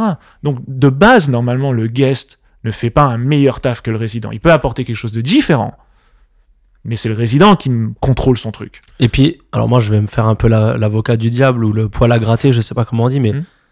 quand t'arrives en guest comme ça dans un club, est-ce que t'es réellement un vrai guest? Dans quel sens? Bah, dans le sens où si ton, ton arrivée en guest dans un club résulte d'un échange, Ouais. les gens là-bas, en fait, en réalité, ils ne con- ils te connaissent pas. Ouais, Ils t'attendent pas forcément. On communique sur ton nom. Oui, je sais, mais est-ce que t'es attendu comme un guest? Je sais pas, je vais dire comme un, un gros rappeur Quinry, par exemple, qui lui vraiment est attendu. C'est à toi de. C'est à toi de créer ça. Par exemple, c'est quelque chose que toi tu fais très très bien. Ok. C'est-à-dire, tu vois, par rapport à ton image, par rapport à ta personnalité, à ce que tu postes, etc., t'arrives quelque part, tu installes une identité. C'est très compliqué pour les gens de pas savoir réellement qui tu es, tu vois. Et si jamais ils savent pas qui tu es euh, à la première soirée, euh, ils googlent ton nom et ils voient une, une marée euh, de, de posts et de et de d'émissions de radio et de tape et de machin, etc. Donc très vite, ils sont au courant de qui tu es et ils sauront qui tu seras pour la prochaine fois parce que la communication est, est, au, est au point. Maintenant, je, sais pas, je voulais pas pro- prendre forcément mon exemple, mais hein, je mais, te je le te, je te- mais je te remercie. je te le donne. Après, euh, encore une fois, c'est pas pour faire le rabat-joie, mais le, le client lambda, le client lambda, d'avoir, euh, je sais pas, euh, t'es un DJ euh, d'une ville de province et tu reçois un DJ d'une autre ville de province. Le client lambda, il s'en fout. Mhm. Il s'en fout. Lui, euh, surtout de, de nos jours, Lui, il veut juste choper. Il- soit il veut Boire, hein. choper, il veut boire, et il veut écouter la chanson qu'il a écoutée toute la semaine dans son téléphone, et il veut l'écouter euh, ce soir-là. tu Il veut vois. écouter quoi Du Joule? Il veut, je sais pas, il écoute ce qu'il veut, tu vois, mais euh, voilà, c'est la réalité du quotidien. Donc en fait, le guest, le guest, dans la plupart des cas, c'est une fleur que le patron euh, fait au DJ. C'est vrai. Et nous, on essaie de le vendre. J'espère qu'il n'y a pas de patron de boîte qui écoute. Il y en aura certainement. Mais ils le savent. Et ils le savent. Ils le savent. Ils le savent. C'est ça ma question en fait. Voilà, ils le savent. Ils le savent. Donc, à moins que le guest amène vraiment quelque chose, un concept. Mais il- non, c'est bien parce que ça propose quelque chose au calendrier. Ouais.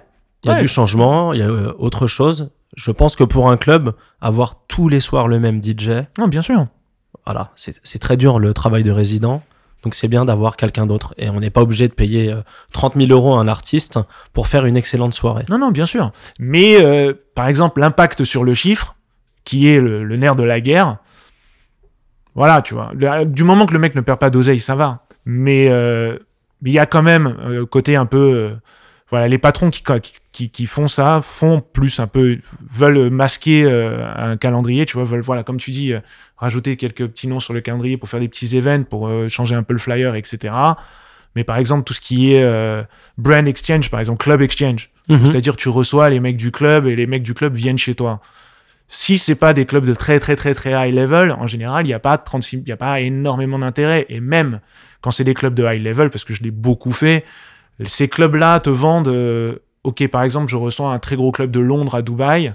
euh, et les mecs te disent ouais mais vous allez nous booker, euh, on va vous ramener les clients avec nous. Ça arrive une fois sur 100. Ouais. Ça arrive pas en fait. Ouais. Ça arrive pas. Alors c'est sympa, Mais ça te permet d'ajouter un nom prestigieux, voilà. High mais level. bon, mais bon, pour être très très très sincère, c'est plus pour faire voyager euh, le DA et le patron du club euh, qui se sentent euh, sympas, tu vois, qui se sentent bien accueillis, peuvent faire quelques petits selfies. En général, on, leur- leur met deux trois tapins dans les pattes et puis voilà, ils sont contents, tu vois. Donc Mais, ça, c'est quelque chose que tu t'encourages toi aujourd'hui, c'est vraiment travailler ce côté au-delà du DJ.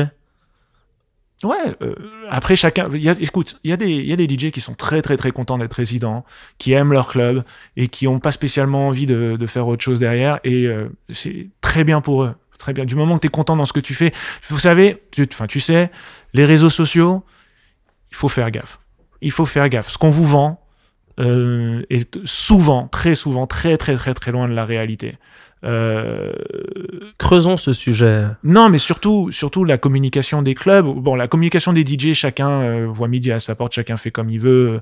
Voilà, on peut, on peut, disser, on peut disserter dessus pendant 120 ans. Euh, Il y a des on, on mecs peut qui ont- disserter pendant 10 minutes, ça, me- ça me convient on peut disserter parfaitement. pendant 10 minutes. Moi, par exemple, je suis admiratif de voir des mecs qui n'ont pas énormément beaucoup d'actualité, qui jouent pas beaucoup, mais qui arrivent à avoir des réseaux sociaux euh, top. C'est un vrai travail. Moi, je suis incapable de faire ce travail-là. Je suis, je suis déjà trop vieux, ça m'intéresse pas. Donc, moi, je joue plus sur euh, mes réseaux et euh, la qualité des clubs dans lesquels je joue. Ok. J'essaie d'avoir une, tu vois, une constance dans les clubs je joue. En- dans les clubs dans lesquels je joue, en général, ils sont tous plus ou moins d'un certain niveau. C'est vrai. Et, euh, et j'essaie de garder ça. Tu as ce côté club chic, club de, de haut niveau. Et à chaque fois que je vois tes dates, parce que tu postes souvent tes, tes plannings, Ouais, ouais. je, je vois les plannings, je me dis, mais waouh, ça vend du rêve quand même. Ouais, non, c'est cool. C'est cool, mais disons que moi, mon activité, la manière dont je me fais booker n'est pas du tout basée, enfin, très, très, très peu basée sur mes réseaux sociaux. Pour ça, j'ai pas énormément de followers, mais j'aime dire que j'ai des followers de qualité. Des gens, tu vois, qui, qui comptent dans le métier. Ok.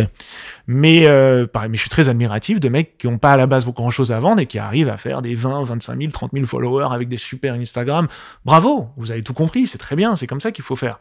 Euh, mais c'est pas tant ça qui, qui peut peut-être déprimer un DJ qui a du mal à bosser en ce moment ou qui est résident qui se dit oh regarde ce serait tellement mieux ailleurs etc les clubs vont pas poster des euh, vidéos de salles vides ou des vidéos où les clients sont moches et voilà donc Ça euh, vend du rêve. oui, oui, oui, oui, c'est normal, mais il faut pas trop se fier à ce qu'il y a sur les réseaux sociaux. C'est souvent la réalité et Beaucoup et- moins glamour. beaucoup moins glamour, bien sûr, bien sûr. Et donc, euh, euh, si vous êtes content, si un DJ est, ré- est résident dans un club et il est très content de son club et il aime travailler, il aime les clients, etc.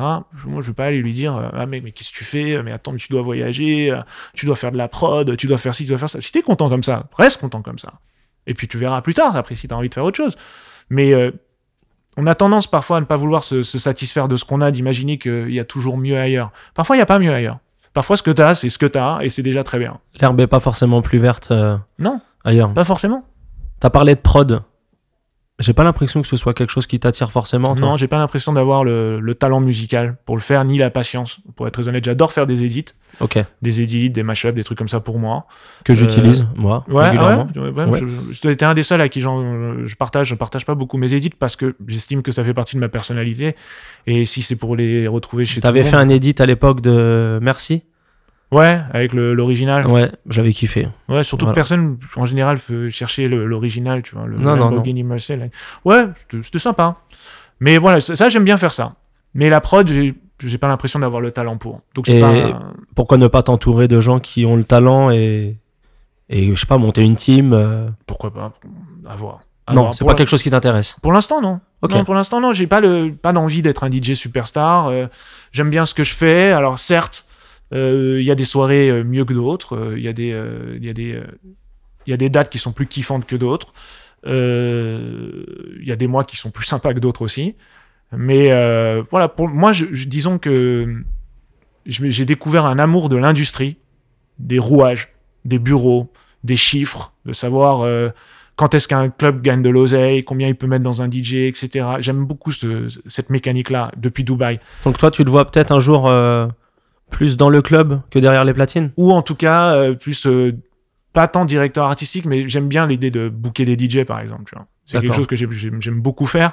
Après, un euh, peu le Harry Gold du DJ game? Bah franchement, ouais. Moi, j'aime bien. Non, quand- mais c'est intéressant. J'aime bien, par exemple, quand, euh, quand j'appelle des copains DJ pour leur dire j'ai un booking à te proposer. J'aime bien qu'ils se disent au moment où le téléphone sonne, si Pépel m'appelle en général, c'est que le booking il est plutôt costaud. Parce que j'essaie, en tout cas pour mes copains comme pour moi, de proposer des bookings costauds, des bookings sympas, Bah bien alors- payés dans des bonnes conditions. Je vais aller dans ton sens. Le peu de fois où tu m'appelles, c'est rarement pour prendre de mes nouvelles d'ailleurs. Ouais, je t'en veux énormément. Quoi. Mais c'est vrai que quand, quand le téléphone sonne et que je vois Pepels, je me retrouve souvent euh, à l'autre bout du monde dans un hôtel 5 étoiles, euh, très très bien reçu, dans un, dans un très beau club. Ça, on peut vraiment pas te l'enlever, non. Non, ben voilà, donc c'est vraiment. toi, quelque- c'est quelque chose que tu vas creuser? Ouais, c'est quelque chose que j'aime vraiment faire. euh, euh, mettre les copains en avant, euh, parce qu'on a, on sait, on sait ce qu'on, on sait ce qu'on fait. Au final, tu sais quoi, si un- on est des DJ, donc on comprend plus ou moins ce que les clients attendent, qui est capable de mettre l'ambiance dans une salle, si c'est une salle un peu compliquée, qui a le métier nécessaire pour pouvoir arriver à faire une soirée plutôt sympa, qui est original dans sa manière de mixer, qui est correct aussi euh, quand il arrive dans le club, euh, qui est pas trop mal élevé, qui fait pas trop de scandales. C'est important ça? Ben ouais, bien sûr, parce que si tu te comportes mal, ben du coup, euh, ça retombe sur toi et sur la personne qui t'a booké. Sauf si t'es une star. Sauf si t'es une star, mais pour l'instant, je book pas de star. Ok. Mais, euh, mais même des stars, hein. je te dis, à Dubaï, j'ai quasiment vu tout le monde, et je peux te dire qu'il y en a certains, même si euh, c'est... Tu euh, les rebookeras pas? Non, les clubs ne les rebookeront pas parce Ouais. que c'est trop compliqué. Ça arrive. Ça arrive. Et euh, on en parlait un jour. L'Asie. Ouais. Qu'est-ce qui se passe en Asie? Tu penses que le futur il est là-bas? Alors, deux choses. La Chine, Alors, par exemple. Alors, deux choses. La première, on, on est là pour être honnête. Hein. Et, c'est, et je, je précise parce Ici en a- on dit tout. C'est la vérité vrai, mon ami. Ok. Et je dis ça sans manquer de respect à tous les Français qui sont- en ce moment sont résidents dans des clubs en Chine. No disrespect. Euh, vraiment, je dis pas ça d'une manière euh, péjorative du tout. C'est juste parce que j'ai été dans beaucoup d'endroits en Chine ou en Asie et que je répète et que je vois tout le temps la même chose. Déjà, la qualité musicale de la majeure partie des gros clubs en Asie est catastrophique. C'est quoi? Ben, c'est de l'EDM. Ok. Alors, il y a certainement des gens qui écoutent et qui sont fans d'EDM, donc je suis désolé pour eux. euh, euh, je respecte Quand tu parles EDM, tu parles vraiment à l'ancienne. euh, EDM, trap, etc. euh, Ok. euh, voilà. Alors, C'est pas ta. moi, c'est pas ma cam. Ok. Mais il y a une réalité qui est que quand je suis booké en Asie, je prends pas mal d'oseille pour jouer une heure de DM. Qui va dire non? Qui va dire non On te paye un avion, on te paye très très bien pour aller euh, faire le kéké pendant une heure et jouer de l'EDM. Désolé, je veux pas manquer de respect aux DJ qui jouent de l'EDM, je veux pas le dire comme ça, mais quand tu fais de l'open format, c'est comme ça que tu le vois. Parce que moi, préparer un set EDM d'une heure, ça me prend euh, réellement 30 secondes. c'est le temps d'aller sur un record pool, télécharger 20 tracks, faire 2-3 edits et euh, demander à mon pote Wiki de me faire une intro et on n'en parle plus. Je voulais pas en parler. C'est pas grave. T'es pas obligé de le dire. Voilà, L'intro était costaud. hein. Et l'intro était top. T'as vu la vidéo d'ailleurs Oui, là, c'est vrai que. À l'époque, t'avais un, un gros booking, c'était où? C'était euh, euh, à Taipei, Taïwan. Ouais, tu m'avais demandé une, de t'aider sur une, sur une belle Ouais, intro. parce qu'ils y vont à la tronçonneuse batteuse. là. Parce que je suis pas, je, je- je suis pas trop mauvais en, en introduction et Et c'est vrai que c'était impressionnant. Il fallait un truc qui envoyait le pâté, tu vois. Et ça envoyait le pâté. Et euh, donc, encore une fois, vraiment pas- pour pas manquer de respect à tous les DJ français qui sont résidents dans des clubs euh, en Chine ou en Asie, euh, vous faites certainement du très, très, très, très bon travail et vous essayez de pousser l'enveloppe pour jouer plus open format que ce que vous devez jouer. Mais il y a une réalité claire et nette, en tout cas en Chine, et je parle surtout des villes dont, qui ne sont pas Shanghai ou même Hong Kong, par des autres villes, la culture musicale sur place fait que vous devez jouer de la merde. Désolé, c'est dit. désolé. Et ben écoute, fin de l'interview. Je te remercie. Non, je tu m'as fait peur. Il a eu peur, vous auriez vu sa tête. J'ai fini sur ça. non, là, ça aurait été marrant. Mic drop. Au revoir. Au revoir. Et on envoie ça en Chine. Ça, hop. Euh, Mais non, euh, et encore une fois, et encore une fois, c'est vraiment pas pour manquer de respect à tous ceux qui, je sais, arrivent à faire des super trucs en Chine et euh, et euh, voilà, il y a plein de jeunes qui sont là-bas, il y a plein de mecs aussi plutôt costauds qui sont là-bas, il y en a aussi qui font des gros bookings, il y en a qui travaillent dans des prods avec des artistes chinois qui font des super trucs, qui ont leur vie là-bas. C'est vraiment pas pour leur manquer de respect, mais euh, c'est ton avis, Pépel, ça a le droit d'avoir cet avis? mais mon avis est que Après, c'est une question. On en parlait euh, avant le, avant d'appuyer sur Rec, avant l'interview. Pourquoi est-ce qu'on devient DJ aujourd'hui? C'est toi-même qui m'en parlais. Pourquoi est-ce qu'on devient DJ aujourd'hui? Pour le fame, pour les likes, pour l'ego, pour euh, boire des verres euh, gratuits au bar, pour les nanas ou pour parce qu'après il y en a qui kiffent aussi. non, mais évidemment. Ah là, non, non, il y, a pas y en que a qui ça. kiffent. euh, Non, il n'y a pas que ça. Toutes ces, toutes ces nouvelles générations là qui sont euh, passionnées par tout ce qui est euh, Red Bull Freestyle, etc. et tout machin. c'est super, tu vois. C'est des mecs qui staffent dans leur chambre, qui s'entraînent. Toi, t'aimes pas ça? Non. Ok. Euh, mais Pourquoi? alors, Non, euh, c'est pas que j'aime pas ça parce que je serais malhonnête et parce que je regarde comme tout le monde et euh, quand il y a des routines chamées, je les trouve chamées aussi, etc. Le seul Tu les problème. voles? Hein? Est-ce que tu les voles les non, j'essaye de pas les voler. Alors, j'ai, euh, tu peux t'inspirer. euh, je sais, vous avez eu toute cette conversation avec Livou bah, à, propos des édits, des réédits, etc. Moi, je suis d'accord plutôt plus avec toi qu'avec Livou. Quand l'idée est, est bonne, l'idée est bonne et bon, voilà, elle est, elle est jetée. Une fois que tu la joues une fois, Ouais, Une fois que tu as est- une bonne idée, ça y est. ça y est, tu vois. Elle appartient au domaine public, on va dire. Voilà, exactement. Mais euh, par contre, moi, là où j'ai un problème avec le, le three style et tous les DJ qui sont à fond dans les euh, routines et euh, dans le tone play, etc. et tout machin, premièrement, euh, les gens s'en battent les couilles. Juste que vous soyez clair et net. Euh, si Bon. vous avez, si vous avez plus de trois clients après un tone play qui viennent vous voir et qui vous disent, mec, c'était incroyable ce que t'as fait. Tu vois, j'étais avec une meuf à côté. Ah, elle a tellement kiffé, je l'ai ramené chez moi direct derrière. Non, non, non. Vous Bah, avez écoute, vos- fin de l'interview. Ouais, vous pouvez faire l'interview. Non, il y a vos trois copains qui kiffent euh, ce que vous avez fait. Ça peut être un peu joli sur la vidéo, mais en vrai, euh, faut lâcher l'affaire. Le tone play, euh, faut, faut lâcher l'affaire. Sauf si c'est très très très bien fait, dynamique, etc. Et musical. Et musical, mais désolé, moi sur les vidéos que je vois, j'en vois un sur 100. Non, mais 1 T'as sur le- 100. t'as le mérite d'être clair. Et le- mon deuxième problème, c'est la recherche de phase. La recherche de phase, c'est-à-dire tout doit être une phase, tu vois. Et le problème, c'est que tout n'est pas fait pour être une phase. Alors tu peux me parler de, de tona, euh, ouais, c'est pas dans la tona, machin, etc. Cool, cool, ok, il faut que ce soit dans la tona, mais il faut que l'idée marche, enfin l'idée soit bonne de base et puis que ça marche dans un club. Oui. Parfois, Euh, il vaut mieux un bon cut. Ben oui, désolé. Et encore une fois, Non, mais il euh, n'y a pas à être désolé. Et on en parlait avec Livou. Chacun. Voilà. Et moi, je l'ai dit euh, quand- lors de l'entretien avec Livou.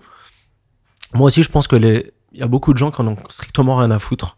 Parce que déjà, ils n'entendent pas ça, la tona. Ils veulent juste s'amuser.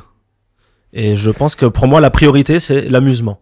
Exactement. Et c'est la même chose pour une phase. Euh, chacun a probablement des phases qui provoquent un Ah comme ça, tu vois, dans la foule, et c'est un vrai bon feeling. Alors, moi, ça, c'est quand j'appuie sur. euh, tu sais, j'ai des sirènes. quand non. sur stop. non, non, j'ai des sirènes. Dans mon sampler.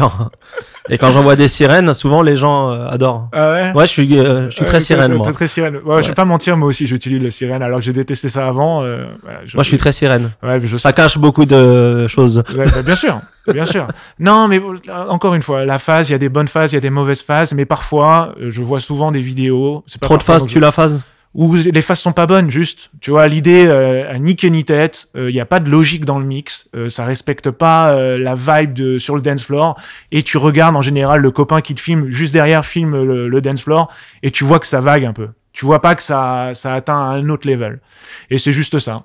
Donc, euh, j'admire les DJ qui le font, très bien, ça doit être beaucoup de travail, etc. Mais euh, c'est pas aussi ouf que vous le vendez, quoi. En tout cas, à mes yeux. Et c'est mes yeux à moi, ça me regarde que moi, tu vois. Ok. Et euh, toi, t'aimes pas, bon, t'as pas l'air d'aimer la musique euh, EDM. Qu'est-ce que tu joues dans tes sets aujourd'hui? Alors moi, je suis très, euh, comme tu dis, euh, comme ils disent, top 40, c'est-à-dire les trucs très populaires parce que je joue dans des clubs qui sont qui ont un style musical open format, plutôt axé hip-hop.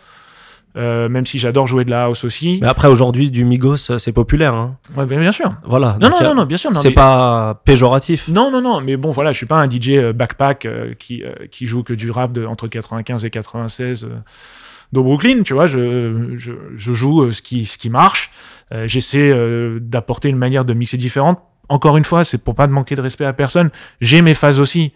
Euh, j'ai mes phases aussi et certaines de mes phases probablement euh, sont pas au goût de tout le monde ou peuvent être euh, peuvent sonner un peu beauf ou mal faites etc donc j'accepte la critique aussi À moi, ton, ton bootleg live euh, à la Bina Drake, ouais hein, Incroyable. chaud, hein. enchaîné avec un 2 3 soleil mec magnifique. Non, je te taquine, à mais- fois, à chaque fois. T'es très festif comme DJ. On essaye. Tu prends le micro Ouais. Alors ça, c'est c'est venu de Dubaï. Ok. Euh, Dubaï te force, te force à prendre le micro parce qu'il faut parler, il faut déjà dire les, les noms des clients, euh, ceux qui prennent beaucoup de bouteilles, etc. Et puis il y a une vibe très américaine dans la manière de, de- dont les gens sortent, sont. Donc euh, c'est facile de hoster euh, à Dubaï. Tu parles anglais? En anglais, ouais, ouais, ouais. Tu restes en anglais? Ouais, ouais, ouais, bien sûr. Mais euh, le problème, par exemple, c'est qu'à Dubaï, c'est devenu un cancer. Euh, maintenant, tous tout, tous les DJ de Dubaï hostent. Pas tout le monde est capable de bien hoster. Moi, par exemple, j'ai pas une voix de micro de, micro de fou. T'as une très belle voix. C'est gentil, mais en tout cas, au micro dans un club, c'est pas non plus euh, extraordinaire. Mais C'est quelque chose MC. que j'aime bien faire. Mais tu tu sais le faire. Mais tu le fais bien. mais je le fais à- en général. Je Avec le fais pas parcimonie. Voilà, exactement. Ok. À Dubaï, c'est devenu, une- devenu un cancer, tu vois. Et en, en France, euh, le peu d'exemples que j'ai vus, j'en ai vu certains qui le faisaient très très bien. Par exemple, j'aime beaucoup euh, Mamad à- au hit. Je trouve qu'il fait un super taf au micro. Ou par exemple, quand tu prends, tu bosses avec Vlad, MC Vlad, tu sais que tu vas passer une très très bonne soirée, qu'il a vraiment le métier, tu vois. Après, euh, Moi, j'aime bien No Limit aussi. ah, Olu, ouais, bien sûr. Olu, ouais. on l'embrasse, c'est la base. Je dis ça parce que je l'ai invité. Ah ouais, Ouais, génial. Ouais, ouais, je l'ai invité. C'est la Et base. parce que j'ai longtemps bossé avec lui Bah, et qu'il m'a pas sauvé des soirées, mais ça apporte quelque chose en C'est la plus. famille, mec. Il est- Ça- il est ça apporte quelque chose en plus, On hein. l'embrasse, on l'embrasse. Un bon, un bon MC. Ouais. Est-ce que tu joues du français aujourd'hui? Alors à Dubaï, oui, euh, mais ça se résume à 4-5 morceaux, pas plus. Euh, parce que c'est des morceaux crossover, souvent euh, avec euh, une inspiration africaine, donc euh, Afrobeat afrobeat, Ouais. etc. Toute la communauté nigériane. De toute façon, l'afrobeat dans le Moyen-Orient, c'est devenu un truc de fou, même ici aussi. Mais bon, en tout cas, à Dubaï, c'est vraiment un passage obligatoire. C'est vrai. En France, je joue très très peu en France. Donc ça peut m'arriver, mais je dois jouer deux trois morceaux. Et en Europe, bon, mis à part les Aya Nakamura euh, qui sont obligatoires, ça m'arrive très peu. Donc, euh, très peu d'urbain. Très peu d'urbain, j'en écoute très peu. Ok. Euh, Il y a certainement des trucs très bien, mais euh, j'écoute pas. Et hum, dans ton métier de disc jockey, Ouais. est-ce que tu te sens investi d'une mission de faire découvrir de la musique aux gens ou pas du tout? Dans tes sets?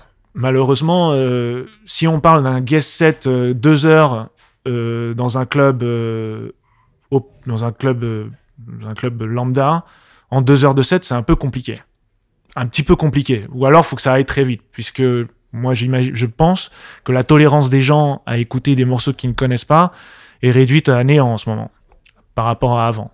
Euh, Il y a une espèce, l'inst- l'instantanéité que l'on que l'on a du fait d'avoir la musique sur notre téléphone tous les jours fait que quand tu arrives dans un club, tu t'attends à écouter cette musique-là. Et alors, je parle que de l'open format, hein, je parle pas euh, open format hip-hop. Chacun veut pas de sa- la scène house hein, Ouais. du tout.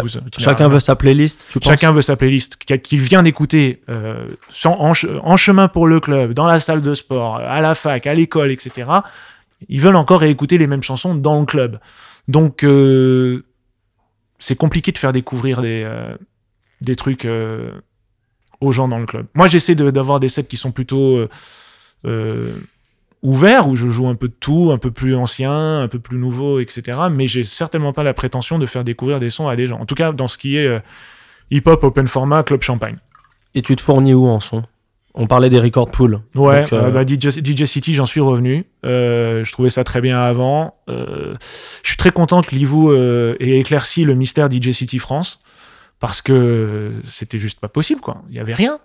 Et c'est dommage parce que tu vois qu'il y a des gens. Alors, Alors, expliquer. Je te coupe. ouais, vas-y, vas-y, pardon. DJ City, euh, c'est un, c'est un site internet sur lequel les DJ euh, s'abonnent de manière trimestrielle et on a des sons en fait qui sont dédiés aux DJ avec des intros, que ce soit des remixes ou les nouveautés directement. Et en fait, c'est là que énormément, énormément de DJ se fournissent. C'est ce qu'on appelle un, un record pool. Le record pool. Et euh, je suis un peu d'accord avec toi. euh, moi, DJ City, euh, bah, je suis plus abonné moi depuis un petit bout de temps. Ouais. Je me retrouve plus. Je me, je me reconnais plus dans DJ City. Non. euh, bon, après, je pense qu'ils sont devenus très gros et qu'ils ont. Peut-être ils ont un peu moins le temps de, tu vois, de vraiment s'occuper de la qualité des, euh, des edits qui sont publiés. Euh, je connais. Alors, il faut expliquer aussi un peu ce que c'est le business de l'edit dans le milieu des record pools. Euh, donc, les record pools ont des DJ qui, en, qui payent mensuellement et ils leur font des commandes. C'est-à-dire, ils leur disent voilà, vous devez me faire par mois ou par semaine euh, 20 euh, intro, outro, c'est-à-dire c'est- vous éditez les morceaux de manière à ce qu'il y ait euh, une intro et une outro pour pouvoir les mixer ensemble. Tu me fais euh, 20 intro, outro de ce qui est sorti cette semaine. Tu me fais 5 euh, bootlegs, 5 euh, blends. Alors bootleg, donc c'est-à-dire tu mélanges euh, soit la capella d'un morceau avec l'instrumental d'un autre morceau.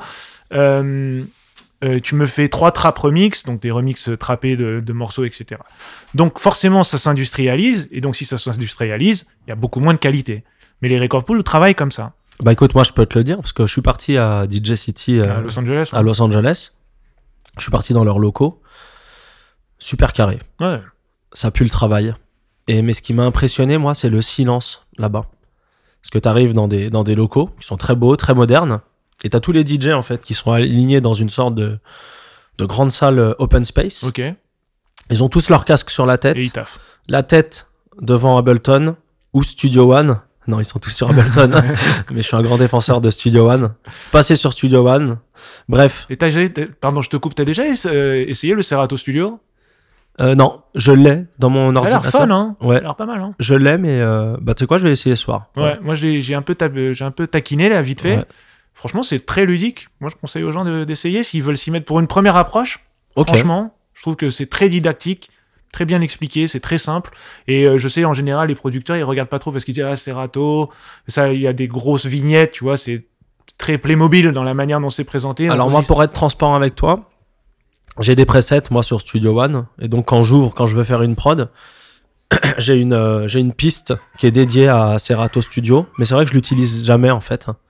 Mais euh, j'ai une piste qui est dédiée à Serato Studio, puis je sais qu'ils sont mis à jour, donc ça doit être vraiment là beaucoup plus poussé, Ouais, franchement, c'est cool. et je vais regarder. Ah, Pardon, je t'ai interrompu. Donc, euh, Bon, t'arrives à, à Los Angeles, t'arrives dans les locaux de, de DJ City, et t'as, voilà, t'as 10 DJ qui sont là, euh, le casque sur la tête, et ça bosse, et y a pas un bruit en fait.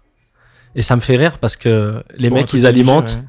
ils alimentent le, le monde entier en son, mais ouais, c'est, Ouais. c'est très focus quoi. Ouais, Après, franchement, super accueil. Ouais, Super non, gentil. Il y a des mecs très cool. Moi, j'ai euh, des bons copains euh, sur euh, Heavy Heavy ça s'appelle? Attends, comment Il y a Heavy Hits, Heavy Eats. et il y a Headliners. Voilà, Heavy Eats. Il y a Club Killers aussi. Ouais, ah, Club Killers, ouais. J'ai aussi un ou deux copains là-bas. Mais sur Heavy Eats, par exemple, bon, il comprendra pas parce qu'il parle pas français, mais il y a un mec qui s'appelle Isaac Jordan, qui est un bon copain à moi qui habite au Mexique maintenant et qui, pareil, travaillait pour eux quand ils étaient encore dans la version bêta du truc. Euh, faire des edits, euh, des mashups, des bootlegs, etc. Euh, fait du bon taf. Et j'ai l'impression que la manière dont il...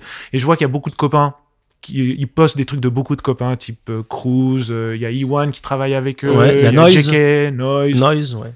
Donc euh, c'est des, des bons mecs, c'est des mecs très talentueux, tout ça. Donc il faudrait que j'aille voir. Je suis pas encore allé voir, faudrait que j'aille voir. T'as jamais été sur Evit Pas encore. Ah, je pense que ça, ça va te plaire. Ouais. Moi, aujourd'hui, c'est mon, c'est mon nouveau DJ City à moi. Je trouve que c'est qualitatif. Les playlists sont extrêmement bien pensées. Euh, Il y a de tout. C'est-à-dire qu'on va retrouver le côté backpack DJ avec euh, Tu une vas l'avoir ton playlist. abonnement gratuit, t'inquiète pas. Ah, c'est gentil. je, te- je demande pas ça, mais, Non, mais tu leur fais une belle pub, c'est pour ça. bah, c'est la vérité. Il faut Ouais, dire ce qui est bien. T'as raison, raison. faut dire ce qui est bien. Si demain DJ City reprend le lead et repropose quelque chose d'intéressant, j'irai sur DJ City. Et Livou, lors de notre dernier entretien, il m'a dit qu'il y allait avoir un renouveau Ouais, DJ ils, allaient, City. ils allaient taffer. Voilà. Et avec Stretch, il m'a dit qu'ils allaient euh, refaire quelque chose. Donc, euh, Ouais, parce que le DJ City France, honnêtement, j'étais super content quand, quand ils ont annoncé l'ouverture de l'aile. Mais euh, il- donc le silence déjà, et puis le- la team qui avait été recrutée. Autant il y avait de super bons éléments à l'intérieur, autant, je sais pas pour critiquer euh, les, gens, mais tu comprenais pas certains, certains ajouts. Tu vois, tu disais, est-ce que c'est plus un truc de copains? Euh, Est-ce qu'ils font ça pour trouver des bookings peut-être? Euh, Ça a réveillé quelque chose, tu vois, de, pas très clean.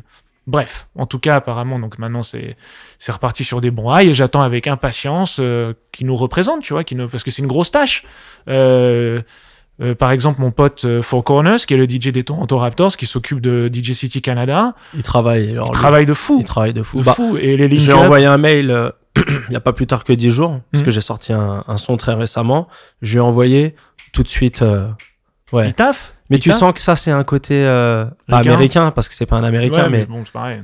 le- les Nord-Américains, l'entertainment, le business, l'échange, le. Ouais, ils ont ça, quoi. Ouais, donc j'ai- mais bon, j'ai confiance. J'ai confiance. Je suis sûr que Stretch que je connais pas, mais que j'admire et, euh, et Livou vont faire du super travail. Et c'est pas que les vous, hein. après, c'est toute l'équipe. hein. Ouais, bien Voilà. sûr, bien sûr.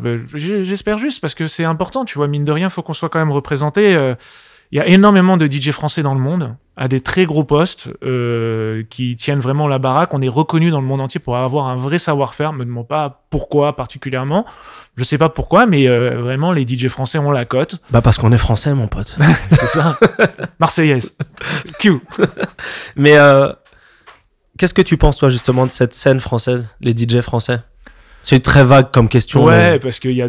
Après, encore une fois, on parle vraiment beaucoup du, de, de la même scène qui est l'open format, hip-hop, etc. Et toute ma conversation n'est réellement pas focalisée aussi sur la house parce que c'est une scène complètement différente avec des codes complètement différents, des même des publics complètement différents. complètement. Et, et vraiment tant mieux pour eux, pour être, parce qu'ils ont l'air de plus kiffer que nous. Euh, Je pense que, détrompe-toi, et je vais reprendre ce que tu as dit tout à l'heure, ils ont l'air. hein. À mon avis, ils ont leurs problèmes. Non, bien sûr. Non, non, bien sûr. Euh, c'est juste que c'est encore un autre monde et Non, bien sûr. Bien sûr, c'est un autre monde. Donc là, toute la conversation est vraiment axée sur plus ou moins nous, on, fait, on est un peu dans le même univers, euh, c'est-à-dire l'open format slash, euh, slash hip-hop. Euh, donc la toi tu penses française, qu'on a de, ouais, on a de très bons DJ en France. ouais, très bon DJ, très bon producteur. Euh, et que- quelle fierté de voir des, des mecs qui viennent exactement de- du même milieu que nous réussir et devenir des gens connus.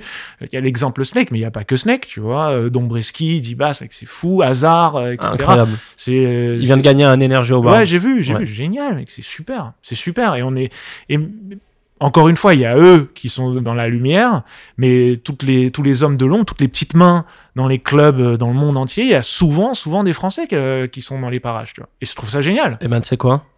Je vais tous les interviewer. Un par un. un par un. J'irai les débusquer. Bah, Dans leur tu- club. Quand tu feras les Chinois, tu leur feras écouter mon, mon podcast avant. alors. Bah non, mais t'as le droit d'avoir ton Non, point de vue. mais- Et puis, à mon avis, tu sais, eux, ils le savent. Je pense pas qu'ils kiffent jouer de l'EDM. euh, Enfin, Ah, peut-être.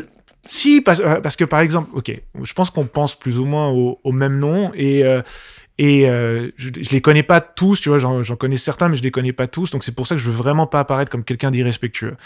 Euh, et certainement que le Alors, fait pour être transparent, je ne pense à personne. Non, tu penses à personne en particulier? Mais euh, éclaire ma lanterne. Non, mais parce que c'est des gens que je, que je suis sur les réseaux, mais que je ne connais pas personnellement, donc je vais pas m'amuser à sortir des noms. Ok. Mais évidemment que ça doit être fun d'être à la tête, en charge d'un club gigantesque avec énormément de production et 4000 Chinois euh, en face de toi euh, qui jump. Mais la vraie réalité du truc, pour ceux qui n'ont pas encore, qui n'ont jamais joué en Chine, je vous le dis, c'est 4000 Chinois qui dansent.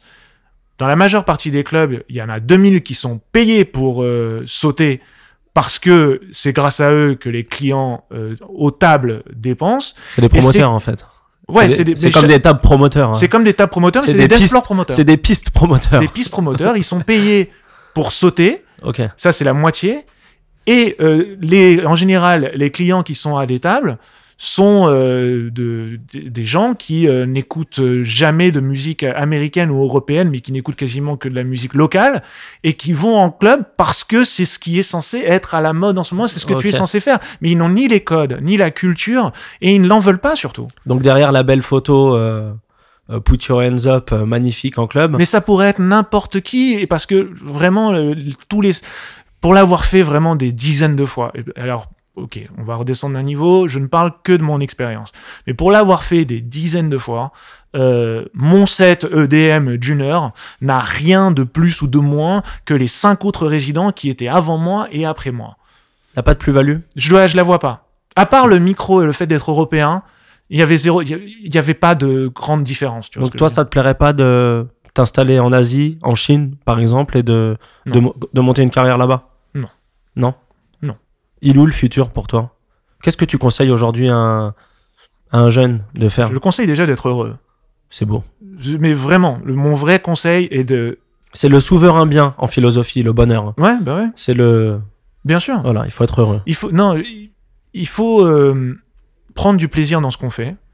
Euh, pas systématiquement imaginer que l'herbe est plus verte ailleurs, qu'il y a, euh, il y a beaucoup de plus de, que être constamment. C'est très compliqué quand t'es DJ parce que on se vend nous-mêmes. On est chacun, on se, on vend notre image, on vend notre personnalité, on vend qui on est, et on est en compétition. Je te coupe. Vas-y. T'as un manager Non. aujourd'hui? J'en ai pas besoin parce que quasiment tous mes contacts sont des contacts personnels. Euh, ou avec des gens avec qui j'établis des relations personnelles et professionnelles. Donc un manager ne peut rien m'apporter. Ok. Et euh, puis je- so far so good, donc j'ai pas besoin de regarder plus euh, pour l'instant. Et puis en vrai, l'intérêt d'avoir un manager, c'est certainement quand tu commences à, être, à, avoir vraiment du poids, à avoir des prods, à commencer à être vraiment connu, ou à ce moment-là, tu peux plus gérer toi-même. Mais euh, moi, je, tourne deux, trois soirs par semaine et je voyage tous les week-ends. Euh, c'est un job à plein temps, mais j'ai pas besoin de manager pour, pour manager ça. Ok. Tu fais ton job à plein temps. Je fais mon job à plein temps. Si t'as capté la référence, Voilà. abonne-toi au podcast. et sinon, euh, va googliser. Exactement. Mais Et donc tu dis on se vend soi-même? On se vend soi-même, donc on est en compétition euh, humainement avec tous les autres DJ euh, qui, qui travaillent. Et donc quand tu regardes leurs réseaux sociaux, etc., c'est quelque chose qui très vite peut euh, pas te déprimer, tu vois, mais le, créer des sentiments de jalousie, de- d'envie. qui L'ego. sont- L'ego. Et c'est- ouais. Humain, il faut pas se culpabiliser. euh, c'est un métier d'ego. Je veux dire, euh, quand euh, moi, par exemple, ce soir, euh, je vais jouer, je veux être meilleur que le mec avec qui je vais jouer. Point, point barre. C'est pas plus compliqué que ça. On peut être copain, on peut être machin, mais euh, tout le monde euh, va écouter le set. Surtout si vous faites la même musique, vous jouez les mêmes morceaux. Bon, ben, euh, tu as envie d'être meilleur que ce mec-là. C'est normal. Donc, à un jeune DJ, je vais lui dire c'est normal que tu te sentes un peu jaloux, un peu envieux, etc. Donc, sois bien toi-même dans ce que tu fais. Et, et ça va se dérouler, ça va, ça va très bien se passer, ça va se dérouler. J'ai pas spécialement de vrais conseils parce que je pense que chacun a un parcours très atypique, il n'y a pas de recette miracle. Il y a, par exemple, je pense souvent à ça. J'ai beaucoup de copains DJ dont on n'entendra jamais parler, qui gagnent extrêmement bien leur vie depuis des années, qui sont des DJ corporate, des DJ de mariage, des DJ Club Med. Euh, C'est un vrai plan, un DJ Club Med. C'est quelque chose où tu voyages, où tu peux mettre de l'argent de côté, c'est très agréable. Euh, voilà. Il y a des tonnes de tonnes de tonnes de DJ dont on n'entendra jamais parler, mais qui sont proprios, qui gagnent très très bien leur vie. Qui... L'avenir, c'est pas forcément dans les clubs, ni dans les festivals? Non, bah après, si, t'as- si, si c'est ce que tu as envie de faire, vas-y. hein. Ouais, go, go Ça, for it. On revient à ce qu'on disait tout à l'heure. Bien sûr. Pourquoi est-ce que tu, tu veux. Bien sûr, mais il n'y a pas que ça, tu vois. Il n'y a pas que ça. Euh, comme je pense aussi, par exemple, que pas tout, le- euh, pas tout le monde a le talent d'être euh, producteur. C'est-à-dire, tout le monde peut essayer, mais euh, bon, je pense que c'est pas fait pour tout le monde non plus, tu vois. Pourquoi? Parce que je pense que ça prend, faire de la musique, ça redemande, ça demande un talent.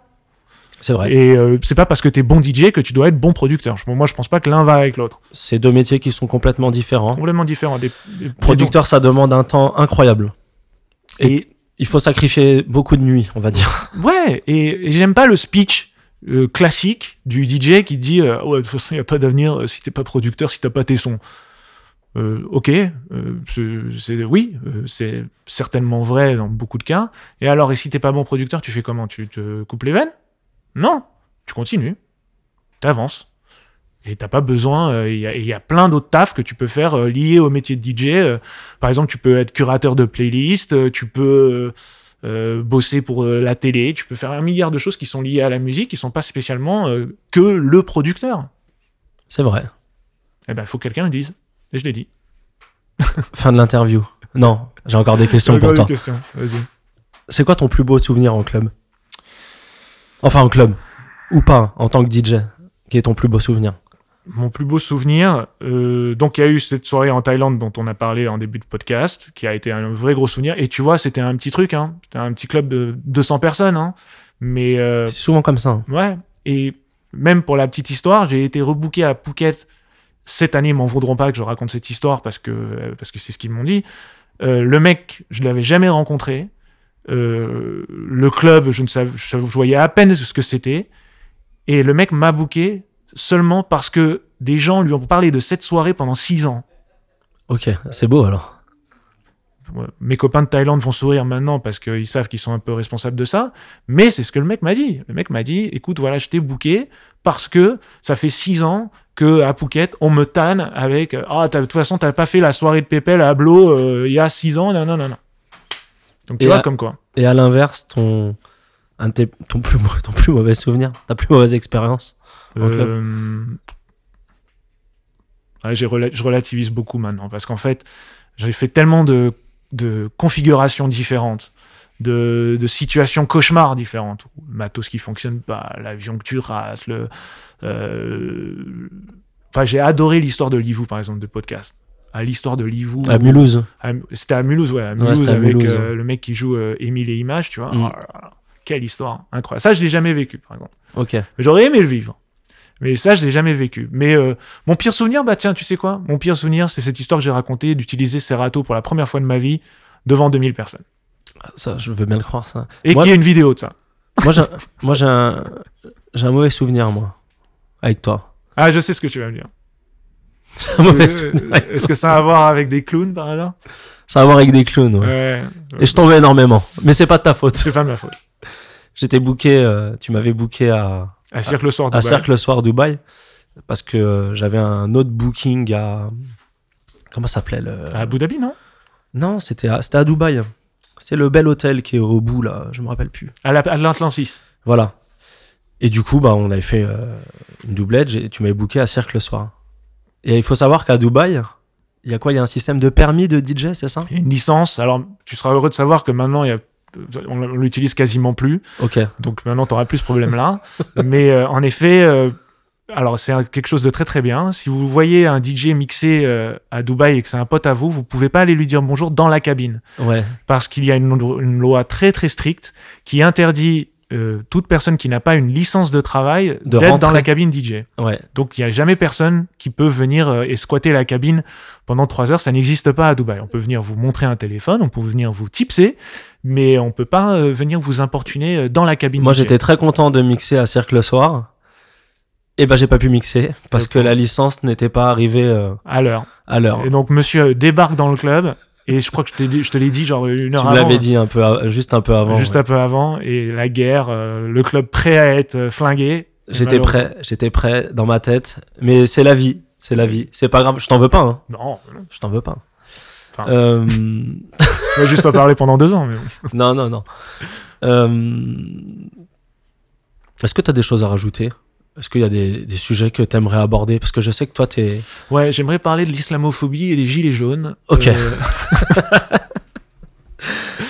Non, mais euh, plus sérieusement, parce que je sais que toi, t'écoutes énormément de podcasts. T'écoutes le podcast américain, là, le. Alors j'écoute le podcast de Joe Biden, par exemple. Voilà. Je, je suis très très fan. Ça fait très longtemps que je l'écoute. Et euh, Euh, j'ai écouté deux trois podcasts de DJ aussi. Euh, Il y en a un sur DJ City, il y en a un autre qui s'appelle On the Road, euh, etc. Et euh, ce que je leur reprochais, alors déjà c'est très très très euh, industrie. Mhm. c'est-à-dire, c'est quatre mecs de Las Vegas qui te parlent quasiment que d'anecdotes. Un peu ce qu'on a fait nous, malheureusement. Euh, tu commences à parler à des DJ, ils vont te raconter leur parcours.